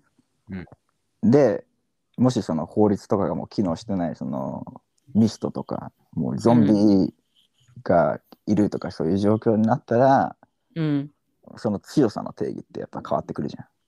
うん。うん銃持ってるやつが強いとか筋肉があるやつが強いとかうん。まあそれ、うんまあ声のでかさっていうのはねカモカカーモディさんみたいな感じでめっちゃ声のでかさじわじわくるんだけいど。や声のでかさそうでしょだって自分自身がさ銃持ってなくても、自分自身がマッチョじゃなくても、その声のでかさでうん。うん。あの自分の周りにこうマッチョとか銃持ってるやつが集まってくればそのそうだね数数ってやっぱ力じゃんそうだね。そうまあだからその何かしらの手において、まあ、筋筋トレであったり、うん武器武器を手に入れるであったり、うん。まあ大きい声で喋って周りに味方をつけることであったり、うん。まあ、なんかそう自分に有利な状況を作るっていうのがねその状況に応じてうん。いうのが、うんまあ、大事だと思うんうんう強い側になれるようにっうんてことかなうん。うん。なるほどね。そう具体的に何するかっていうのはやっぱり状況によるでい俺やなんかが私がさ思ったのは、なんか普段のさなんか例えば会社とかなんかしらのコミュニティで意見が割れた時はまあまあいっかとか妥協したりさまあ別に賛成じゃないけどな波風立てたくないし黙っとくかとかっていうこともさできるけど、こういうシチュエーションでさマジで死死ぬかもしれないっていう極限状態までいったらチャーリーみたいな人とかうんなんかヒロシとかもさいつもと違う行動を普通に取るのかなってちょっと気になったんだよね。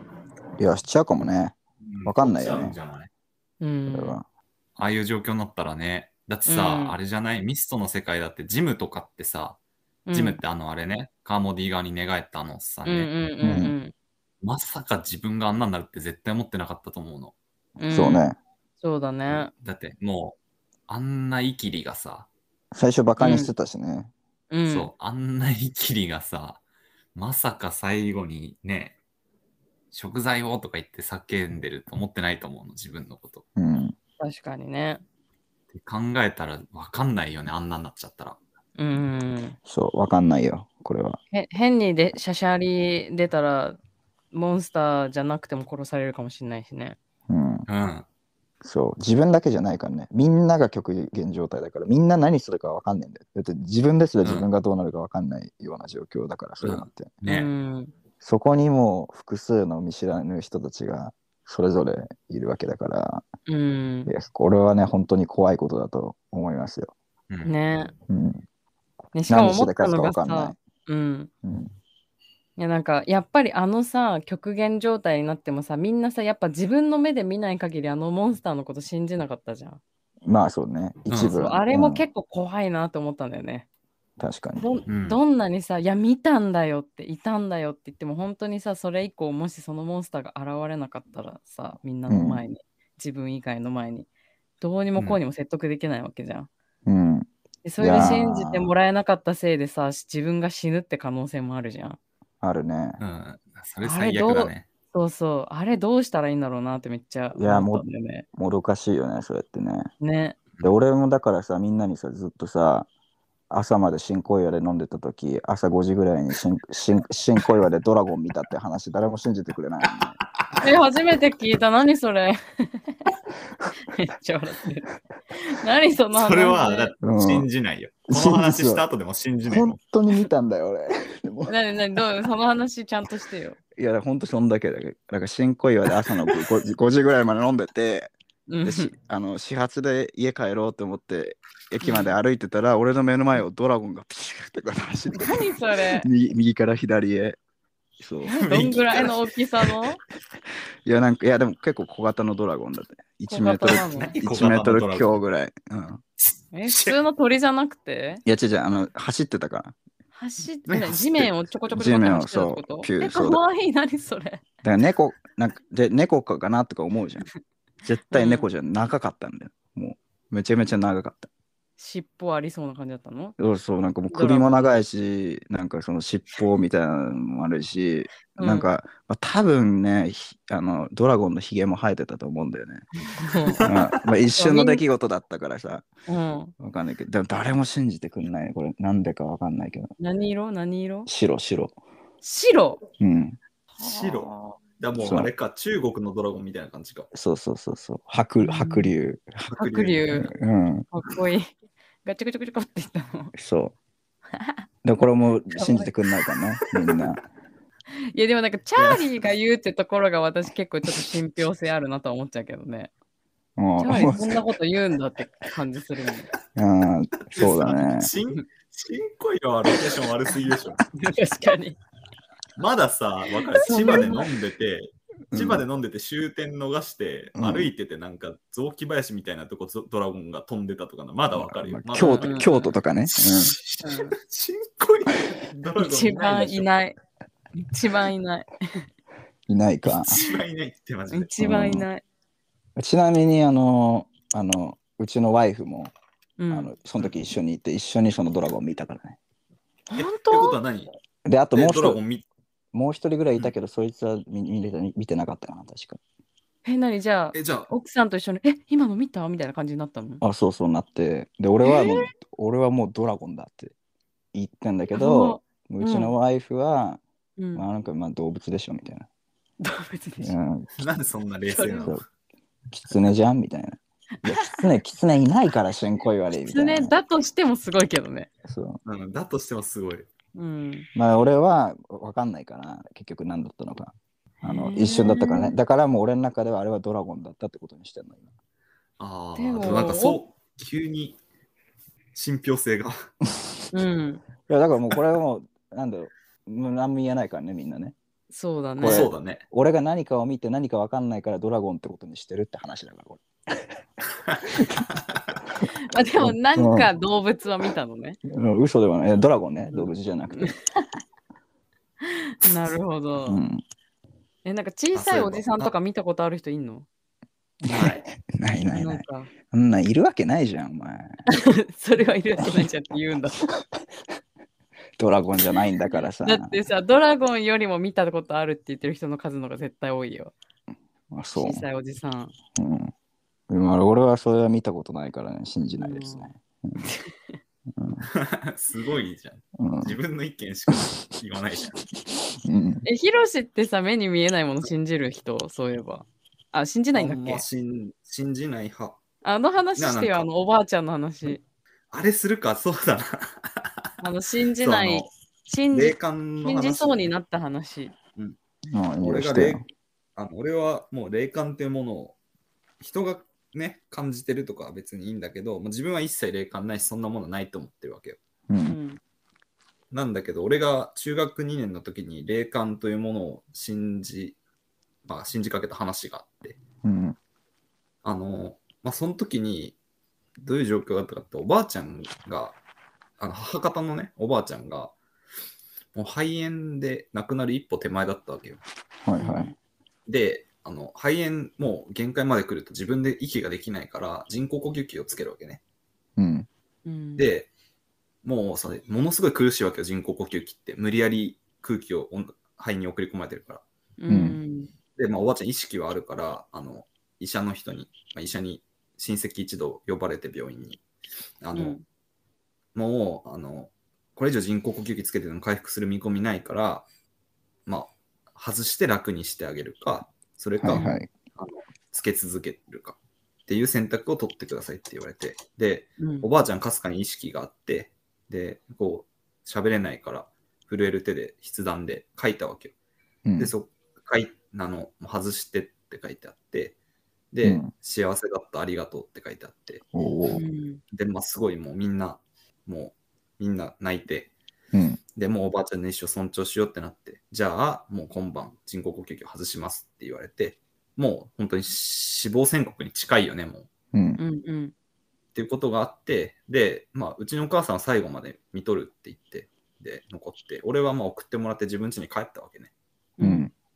で、まあ、そのまま寝ちゃったんだけど、もう深夜何時かもわかんないけど、夢を見たわけよ。夢というか、俺今までそんなことなかったのに、うんあのよく言う夢枕っていうやつだよね。おばあちゃんが横にいる気配がしたわけよ。自分の寝てる横に。で、え、何これってなって、おばあちゃんってなって、バッて目が覚めて、で俺その瞬間なんか直感的に、あ、今おばあちゃん死んじゃったんだって思ったわけよ。う。うんんで、もうおばあちゃん死んじゃったってなって、すごいなんか喪失感に包まれながらも、俺はそのまま寝ちゃったわけね。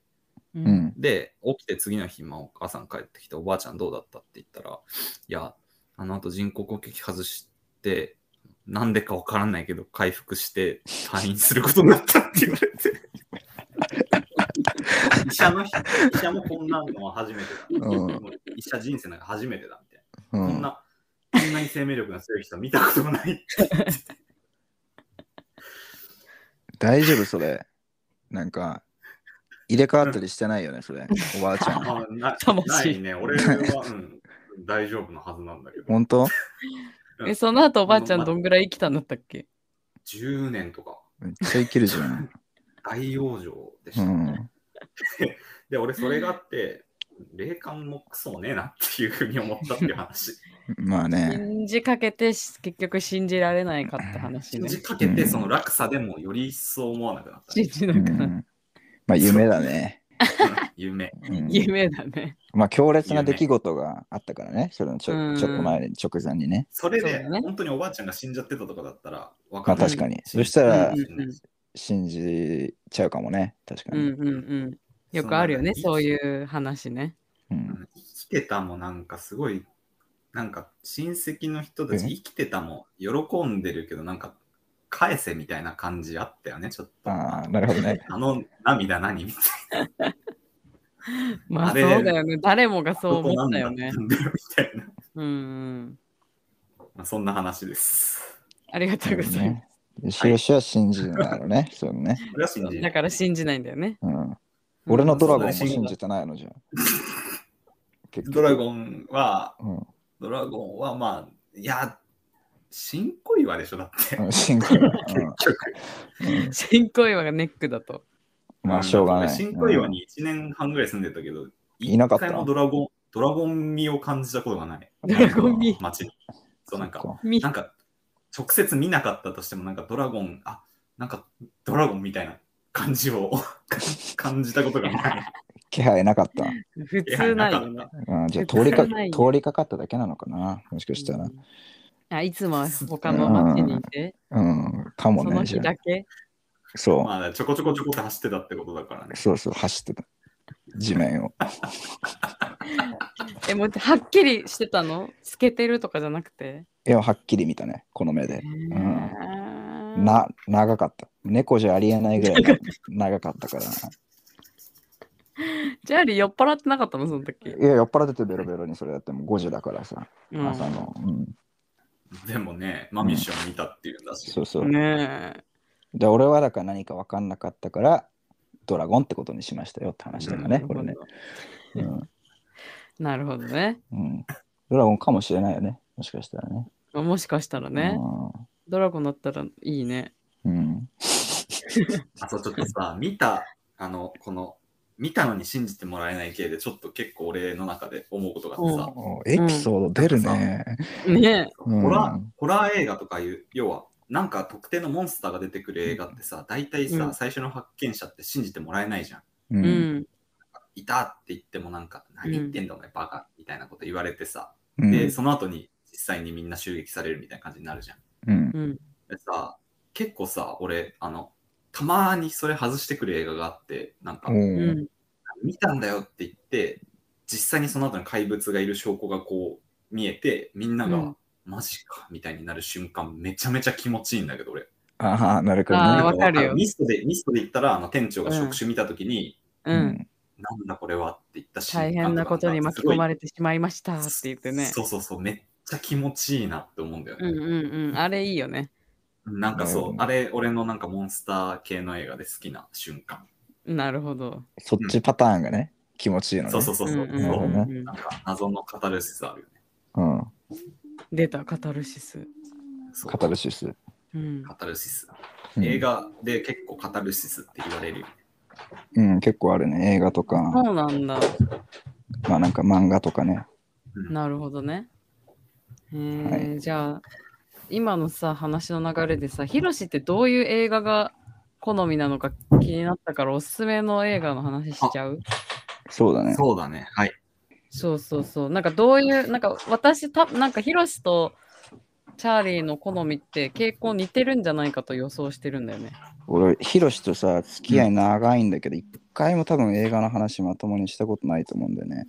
うーん。話、一緒に見たことはあるんだけど、なんかフルメタルジャケットかなんか見たよね、昔ね。いや、えっとね、えーフルメタルジャケットじゃなくて、あの、ファファニーゲー今ムかから話す、そうそう、今から話す映画。あ、あ、そうなのちょっと言っちゃったじゃん。言っちゃった、ごめん。あ、全然いいよ。うん話すつもりだったから。うん。うん。そう。まあ、まず、俺が結構そういう、なんて言うんだろうな、スリラー系っていうのサイコスリラーみたいなうんうんのとかも結構好きだし、まあ、単純なモンスター出てくる映画、エイリアンとかプレデターみたいな、ああいうんうん。うう、んうん。バーサス人間みたいなの好きなんだけど、もううん話しちゃっていいじゃん。いういよん。。じゃあ、まあ、今回紹介するのがファニーゲームっていう映画で、うんうん。ジャンルで言うとスリラーになるのかうな。ん。うんうん。で、もう先に言っちゃうと、系統で言うとあれだよね、後味の悪い映画だよね。うん、うんそうだね。あの、よく、あの、後味悪い映画おすすめでって言われたときに、もうミスとファニーゲーム、ダンサー・イン・ザ・ダークとかは結構セットになって紹介うされることが多い。ーん、そうだねお。三家みたいな感じで。確かに。うん、そう。で、まあ、だから紹介したっていう。まあ、あとはミスト見て、なんかそんなになんか気分悪くならなかった人とか、大丈夫って人は、んもう一歩踏み込んでみてほしいみたいな映画、うファニーゲーム。ん、うん。そうだね。であの、うんうん、まあ、ざっくりストーリー説明すると、はい。うん主人公一家3人、夫、妻、子供がいて、うんでその3人が別荘に遊びに行った時に、まあ、その別荘に訪問者として若者2人が来てうんでその若者2人に、まあ、ちょっとトラブルというかが起こって、その主人公たちの別荘に監禁されちゃうんだよね若者2人にうん主人公たち3人が、でその若者たちが、まあ、ゲームをしようって言って今から12時間以内に俺たちはその3人全員殺すってうんで俺たちはお前らが全員死ぬ側にかける。で、うんお前ら3人は自分たちが生き延びる方にかけろって言って、うんまあ、強制的にそういうデスゲームみたいなのを始めさせられる。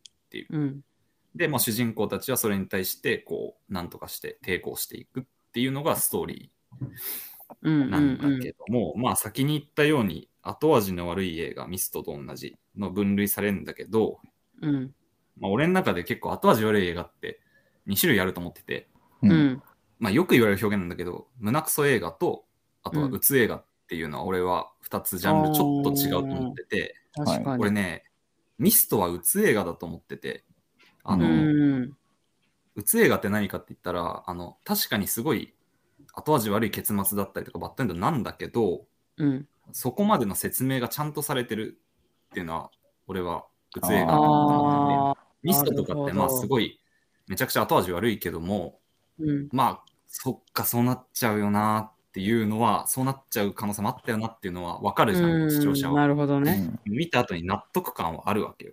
ううんん。で、それはなんか、うつ映画として、 俺は分類してて、うんじゃあ、このファニーゲームが何かって言ったら、もう、あの、胸クソ映画、キングオブ胸クソ映画だと思ってて、うあんの胸クソ映画っていうのは、俺の中では、もう、とにかく主人公が選択、何をしようか関係なく理不尽な目に遭う。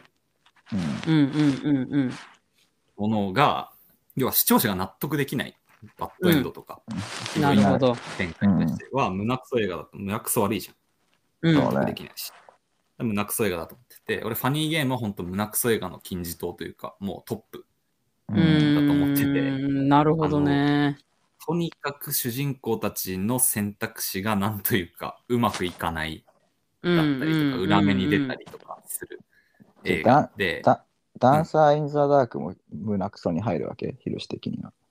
俺さ、私、すごい今の話聞いて、うつだと思ったんだけどな。んかちょっと微妙なところだよね。ね。あの、すごいおもろい申し訳ないんだけど、ダンサー・イン・ザ・ダークを一一本ちゃんと映画として見たことがなくて、あ、そうなあ、んだそうなんだスト。ーリーを、そう大まかなストーリーしか知らないんだけど、うんな俺の中ではね、大まかなストーリーだけ聞いた感じは、うん。うーん、なんか判断しかねる。すごい。まあ、見てないしね。そうだ ね。うんもうあるし、まあでもなどんっか、ちの要素もあるよね、ダンサー・イン・ザ・どダーっクちのは。要素もあるかなって思う。説明されるけど、納得いかないって感じだよ。ううんん。ダンサーインザダークは難しい気がする、うんあれは。分類しちゃうのは。うん。ま間あ、な違んいなか、く後味は最悪だろうけど。理不尽系とそうじゃない系みたいな感じかな。なんか、そうだね、うんそうだねなんとなくうんざっくり分けちゃうと。うん。まあで、これはその印象に残ったシーンみたいのが、う。うんん。まあ一箇所あって、多分ね、ファニーゲームを見た人は絶対このシーンあげんじゃないかなっていうシーンがあって、まあ、そうだよね。これはうんもう言わない、言わない俺は。あの、え、どこだろいや、だから、いいあやのこれはシーンさ、言ってもいいでしょうん。だってわかんない。あ、言ってもいいか。だから、じゃあ、これ、ま巻き戻しのシーンって言い方しようよ。そうだね。見てなかうったらわかんないしああー、やっぱそうんっか見。てなかったらわかんないと思うけど、まあ、巻き戻しというシーンがあって、 うんうんあのうんこれね、あの、チャーリーと、あと、てるてるって、あの、チャーリーと、あー俺と一緒のサークルの後輩と3人で家で見てたんだけど、うんめっちゃ覚えてるの、3人とも、もう映画ずっと無言で見てたんだけど、口を揃えて、はって言ったなっ たね。なったおもろね。ありえねえだろって、言はっったて出ねる。ペテルもはって言ったの。言ったね。てるてるもはっそうつなったの。うん。うん何これっつって。すごいね、物静かな、うんね、人なんだけどね、てるてる。うん そう。うんあの本当にさすがのてるてるもはって言ったんだ。言ったねそう本当に理不尽の究極の到達点みたいな感じそうだうんね。うんうんうんのシーンだね、その巻き戻しのシーンは。でう、ん。なんか一応映画の監督の意図みたいのも、なんかちょこっと昔見たんだけど、へえ。うんあうの、あの結構さ、アンチテーゼ的な意味が込められてるらしくて、この映画って。うんうんあの、ハリウッドとかの映画のヒーローものってさ、うんご都合展開多いじゃん。うん。すごい中断の雨が降ってきて、周りの人バンバン死んでるのに主人公になぜか当たんないとか。う。うんんなんかそういうさ、みんなが一回は疑問に思ったことある、主人公だからなんとかなってんじゃん、これみたいな、あんじうゃん。んううんん。絶対現実だったら死んでるよみたいな。ああいうのに対するアンチテーゼで、とにかく犯人というか悪者側に都合よく進んでっちゃう。なるほどうんうんね。逆に主人公のやることがなすこと、なすこと全部裏面出ちゃうみたいな。ううん。んで、まあ、カタルシスっていう面で言うと、映画のあるワンシーンでやっとこそ主人公たちが、あ、やってくれたみたいな、思う瞬間があるわけ。うん。うんうんで、そのシーンでカタルシス味わえるかと思いきや、はってなるっていう、うんそこはマジで見てほしいね。ねなるほど。っていう映画。まあ、とにかく、なんか言いたいのは、元気のある時に見てほしい。なんかああ、んまそうり、だね。なんかあんまり体調良くない時とか、なんか気分沈んでる時に見ない方がいい映画。そうだね。うん。体調良くてもっていう感じかな結構、結構来るよね。体調良くても結構来る。うん。まあ私もちなみに好きなんだけどさ、マニーゲームは。そうそう。だからヒロシとはさ、映画の話合うんだけどさ。うん、そう、なんか前話がね紹介してた、うん、葛城事件とかもすごい面白かったし。おお。ああ、うんうんうんうん。あの、ジョーカーの回でおすすめしたやつね、そうそう私そうが。そそうそう、なんかね、ジョーカーの回、本当はヒロシも参戦したかったって言ってたよ。あ、本当。う。ジョーカーのなんか話したかったって言ってた。うん、ジョーカーやりたいなーって思ってて、あの、アーカイブ見たらやってて、あーってなっなるほど。 それで聞いてくれたんだ。なた。るそほうそどうそねう。そう、それ あるどうでしたちなみに、私たちの見解は。めちゃくちゃ面白かった。もう本よかったです。うじゃあな今ん度かちょっとプライベートでその話もそうだね。そうだね。そうだね。したいね。ちょっと今ここで言っちゃうとさ、ネタバレになっちゃああ、うからさ。そう、そうね。ジョーカーの方のネタバレになっちゃうからね。そう、ジョーカーね。まあ、早く話したいから、ちょっとこのプライベートで話話そう。したいね。 そうだね。ぜひぜひ。なるほど。うんで、ヒロシのおすすめはファニーゲームですね。はい。はい。うん。まあそうだね、ミストとかでこう胸くそにはまった人は、ぜひ、うんまあ、見てほしういんよね。そうだね。もう、セットで見てほしいぐらい。そうだね。うんじゃあ、チャーリーもあるよね、きっと今日。まああるけど、じゃあやるよ。俺から。うん。ちょっと収録も長くなったから手短にやらせていただこうかなと思うんだけど、うん。まあ普通に同じ監督のやつから、えっとはいはいはい。グリーンマイルをおすすめしようかなとう思っんて。なんか、ショーシャンクは俺何回も見てんだけどさ、グリうーんンマイル俺、あの、昔1回しか見てなくて、うんうんっていうことに気づいて、3日ぐらい前にもう一回見見直したのよ。うんグリーンマイルせっかくだから。うん。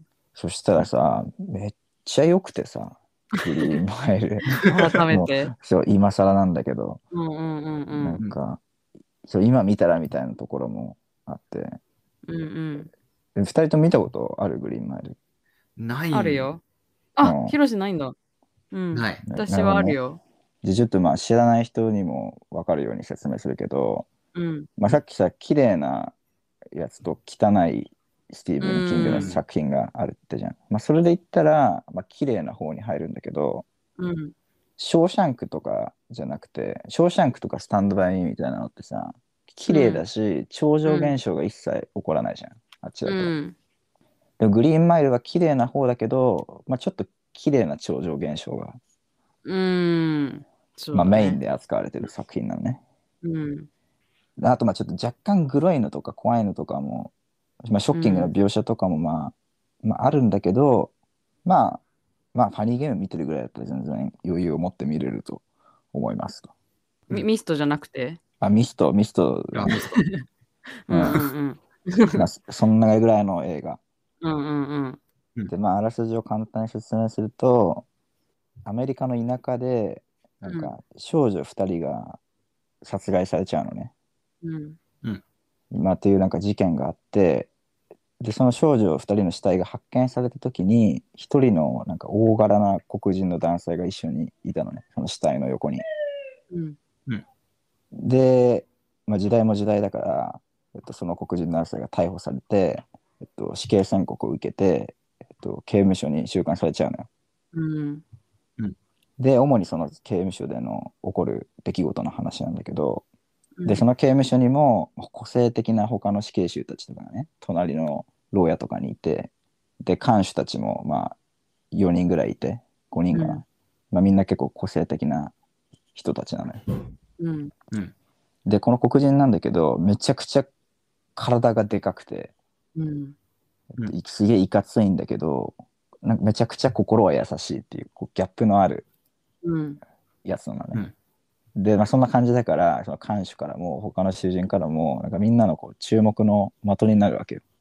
うんでそんな刑務所でこうみんなこう生活してるんだけど、まあ、ある日、その黒人の男の人がすごいなんかこう不思議な出来事を起こしてでそっから物語が動き出すみたいなそういう話なのね。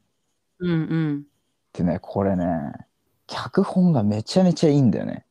って思った今回改めて見てなんかもんうん無駄な設定がもう一つもなくて確かに。そう設定と設定がこう全部こう噛み合って絡み合ってなんかこう見てる時もすごい気持ちいいしこう見終わった後にね思い返してみてもあうんだからあの人あそこで出てきたんだとかうんあなるほどねうんなんかこれの対比でこういうキャラクターをこうここに話に入れたのねみたいなこうすげえねうん噛み合ってんだよ何もかも。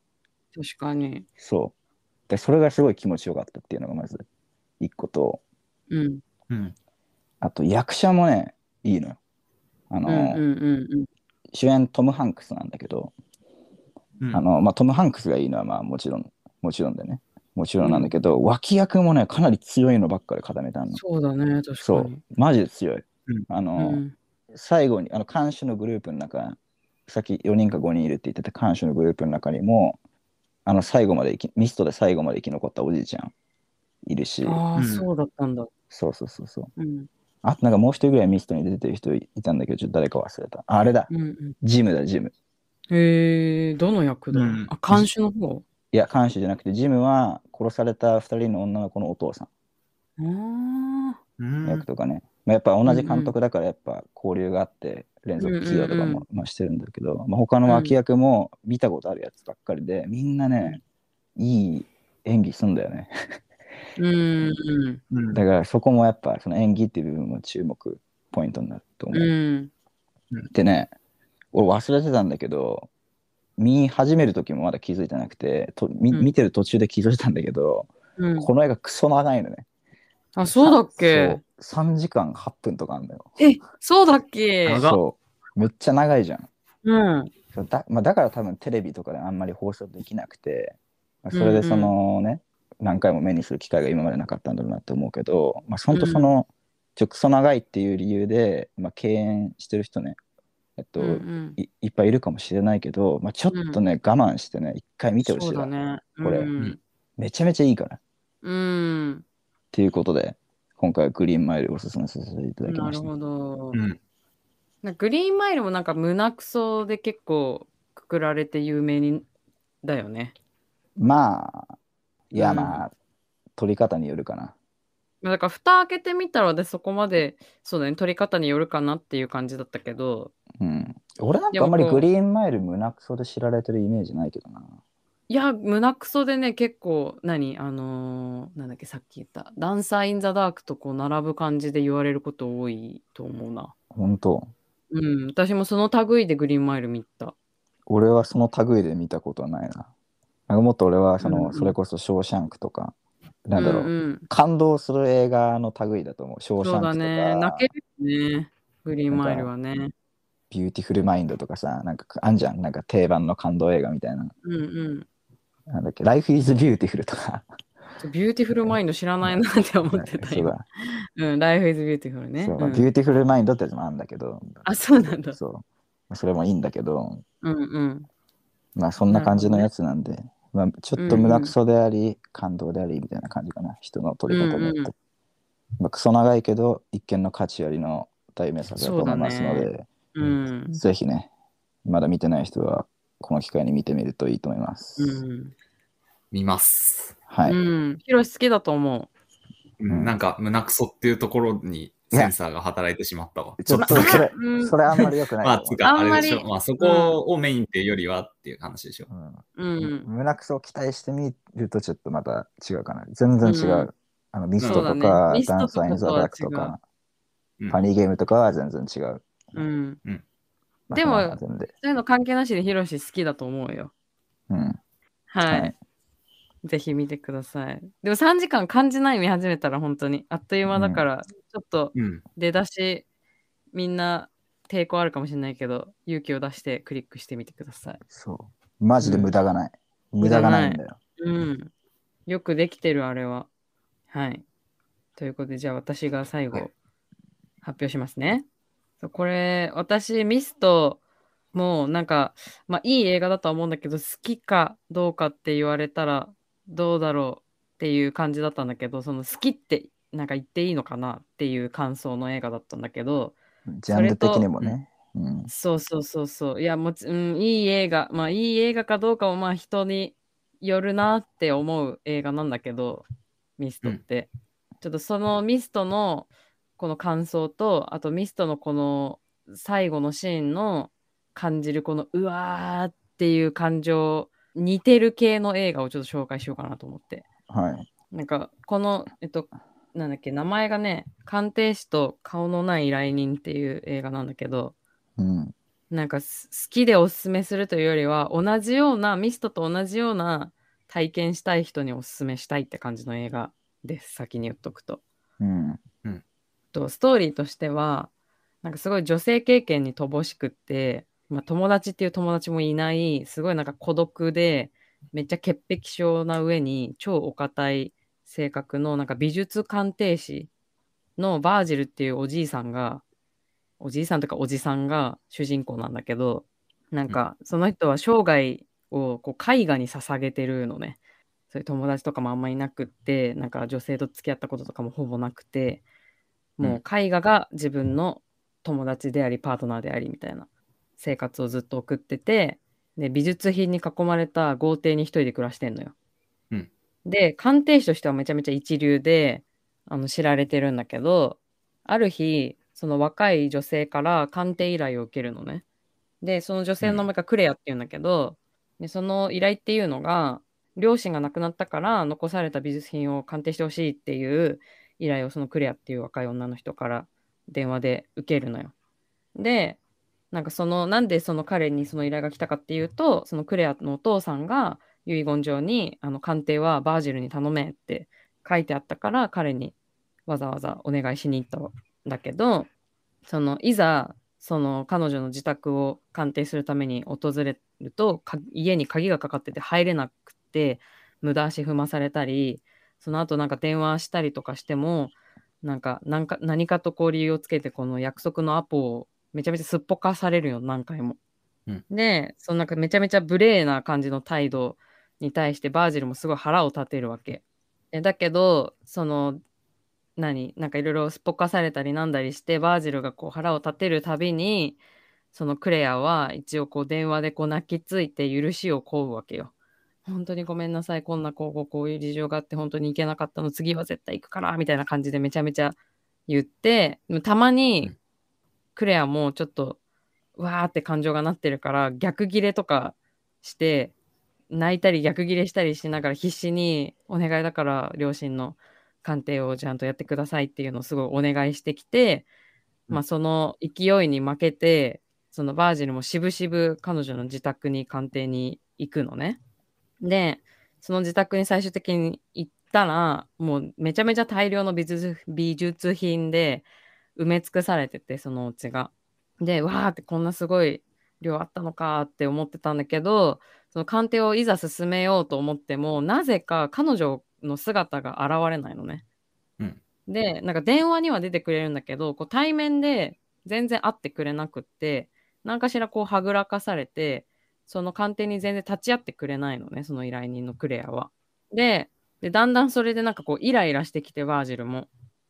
うんでなんだけど結局その彼女が広場恐怖症っていう病気を患っててなんか15歳の時から自宅の隠し部屋から外に出た出たことがないってことが判明するのね。うんねえでその状況を把握してからはその壁越しその隠れ家に隠れてるからそのクレアは壁越しにこう会話して鑑定とか契約を進めるようになるわけ。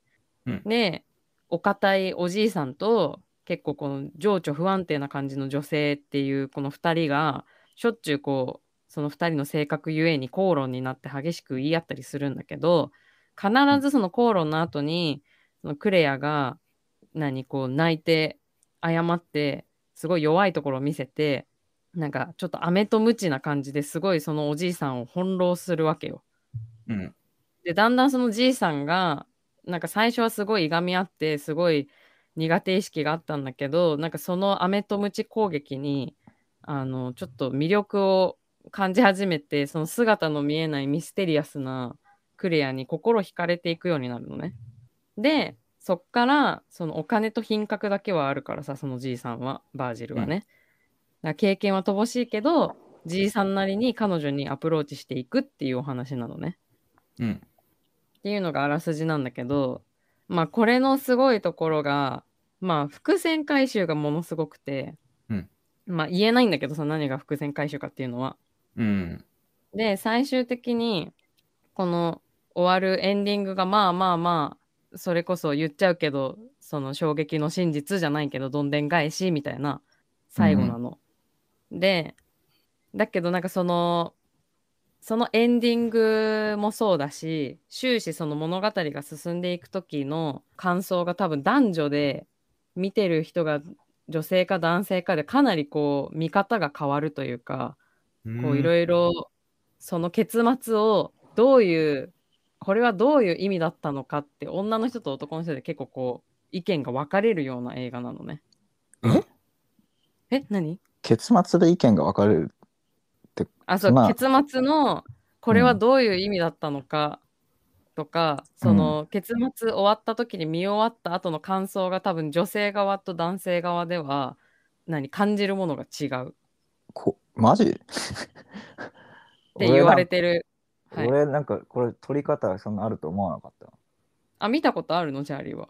俺これね幸運なことに何も知らずに映画館で見た、ええそうなんだ。そうだからびっくりしたね普通にマジで何にも知ない。らなかったからあそうなんだ。それは幸運だったね。うん二十歳ぐらいの時かな友達とう見に行っーん。あでも変わるって思わなかったんだ。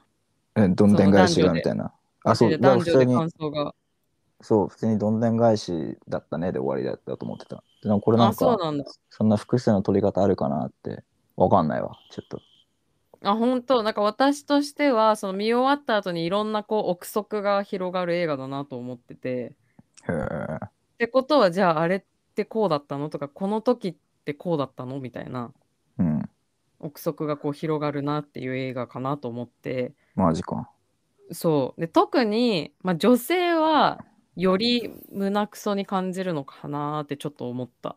けど、男性だと多分また感想が変わるんだろうなっていう印象ななるのほどね。ねそう。で、私が好きなのは、なんかこの映画ずっと進む中で、このバージルのこう追体験ができるというか、うんそのバージルの気持ちになって一緒にこう進んでいくようなところがあってこのバージルのアプローチと彼女のそのレスポンスっていうか2人の関係がどうなっていくかっていうのがなんかずーっとなんか3歩進んで2歩下がるみたいな感じがずーっと続いてちょっとこうこっちまで翻弄されるというかバージルと一緒にっていう感じがすごい私はこの映画の中では好きポイントなんだけど。うんそう。なんかさ、その見てる間は、まさかそんなどんでん返しになるとは思えないような、なんかストーリーの進み方をするのよ。うんあそうだね 違いますいや、うんそうだ、そうでしょ。うん。そう。で、なんか最後は、でもなんか、その、まあ、同年返しの種類が種類だから、まあ、すごく嫌な気持ちになるっていうか、うわーって本当、うわーってなるうん映画。まあ、言ってることはわかるわ、だいぶ。あ、わかるうん、そのミストのそれと似てるみたいなね、ところも含めて。そうそうそう種類がその気持ちとしてこう同じような体験は映画としてできるかなと思ってそうね。これをおすすめさせてもらいます。はい、まあ、俺もかなり好きだね。あ本当いや、ミステリー要素が強くて、うんなんか面白いな、普通に。その、そうだね。まあ、どんでん返し、どんでん返しの映画として知られてんのかはまあわかんないけど、うんまあ、その、それも面白いし、まあ、ミステリーやってそのどんでん返しっていう流れの中に、うんなんだっけ、バージルだっけ、うんあと壁の中の女この二人の関係性もね、面白く物語に絡んできて、うんまあ、ちょっと映画館効果もあるかもしれないけどうん結うん構思い出に残ってる映画ではあるね俺も、なるほど。うん、映画館でノーインフォメーションで見れたのは確かにラッキーだったねこれは。そううん。まあ、なので、こう、ミストを見て、うわーって衝撃を受けて、同じような映画ないかなって思ってる人がいたら、ちょっとこれ試してみてくださいって感じです。ありだね、うん。以上でございます。はいはいはい。じゃあ今日はこんなとこかなそうですね。はいハニーゲームと、グリーンマイルと、鑑定士と顔のない来人。はいぜひ、皆さん見てみてください。はいはい。では、今日はスペシャルゲスト、ひろしでした。ありがとうございましたありがとうごまあざりいがとうございました。た呼ぶんでましたあぜひお願いします。来 てようんうん。 また、また準備しとくわ。うん多分何回も呼ぶわ。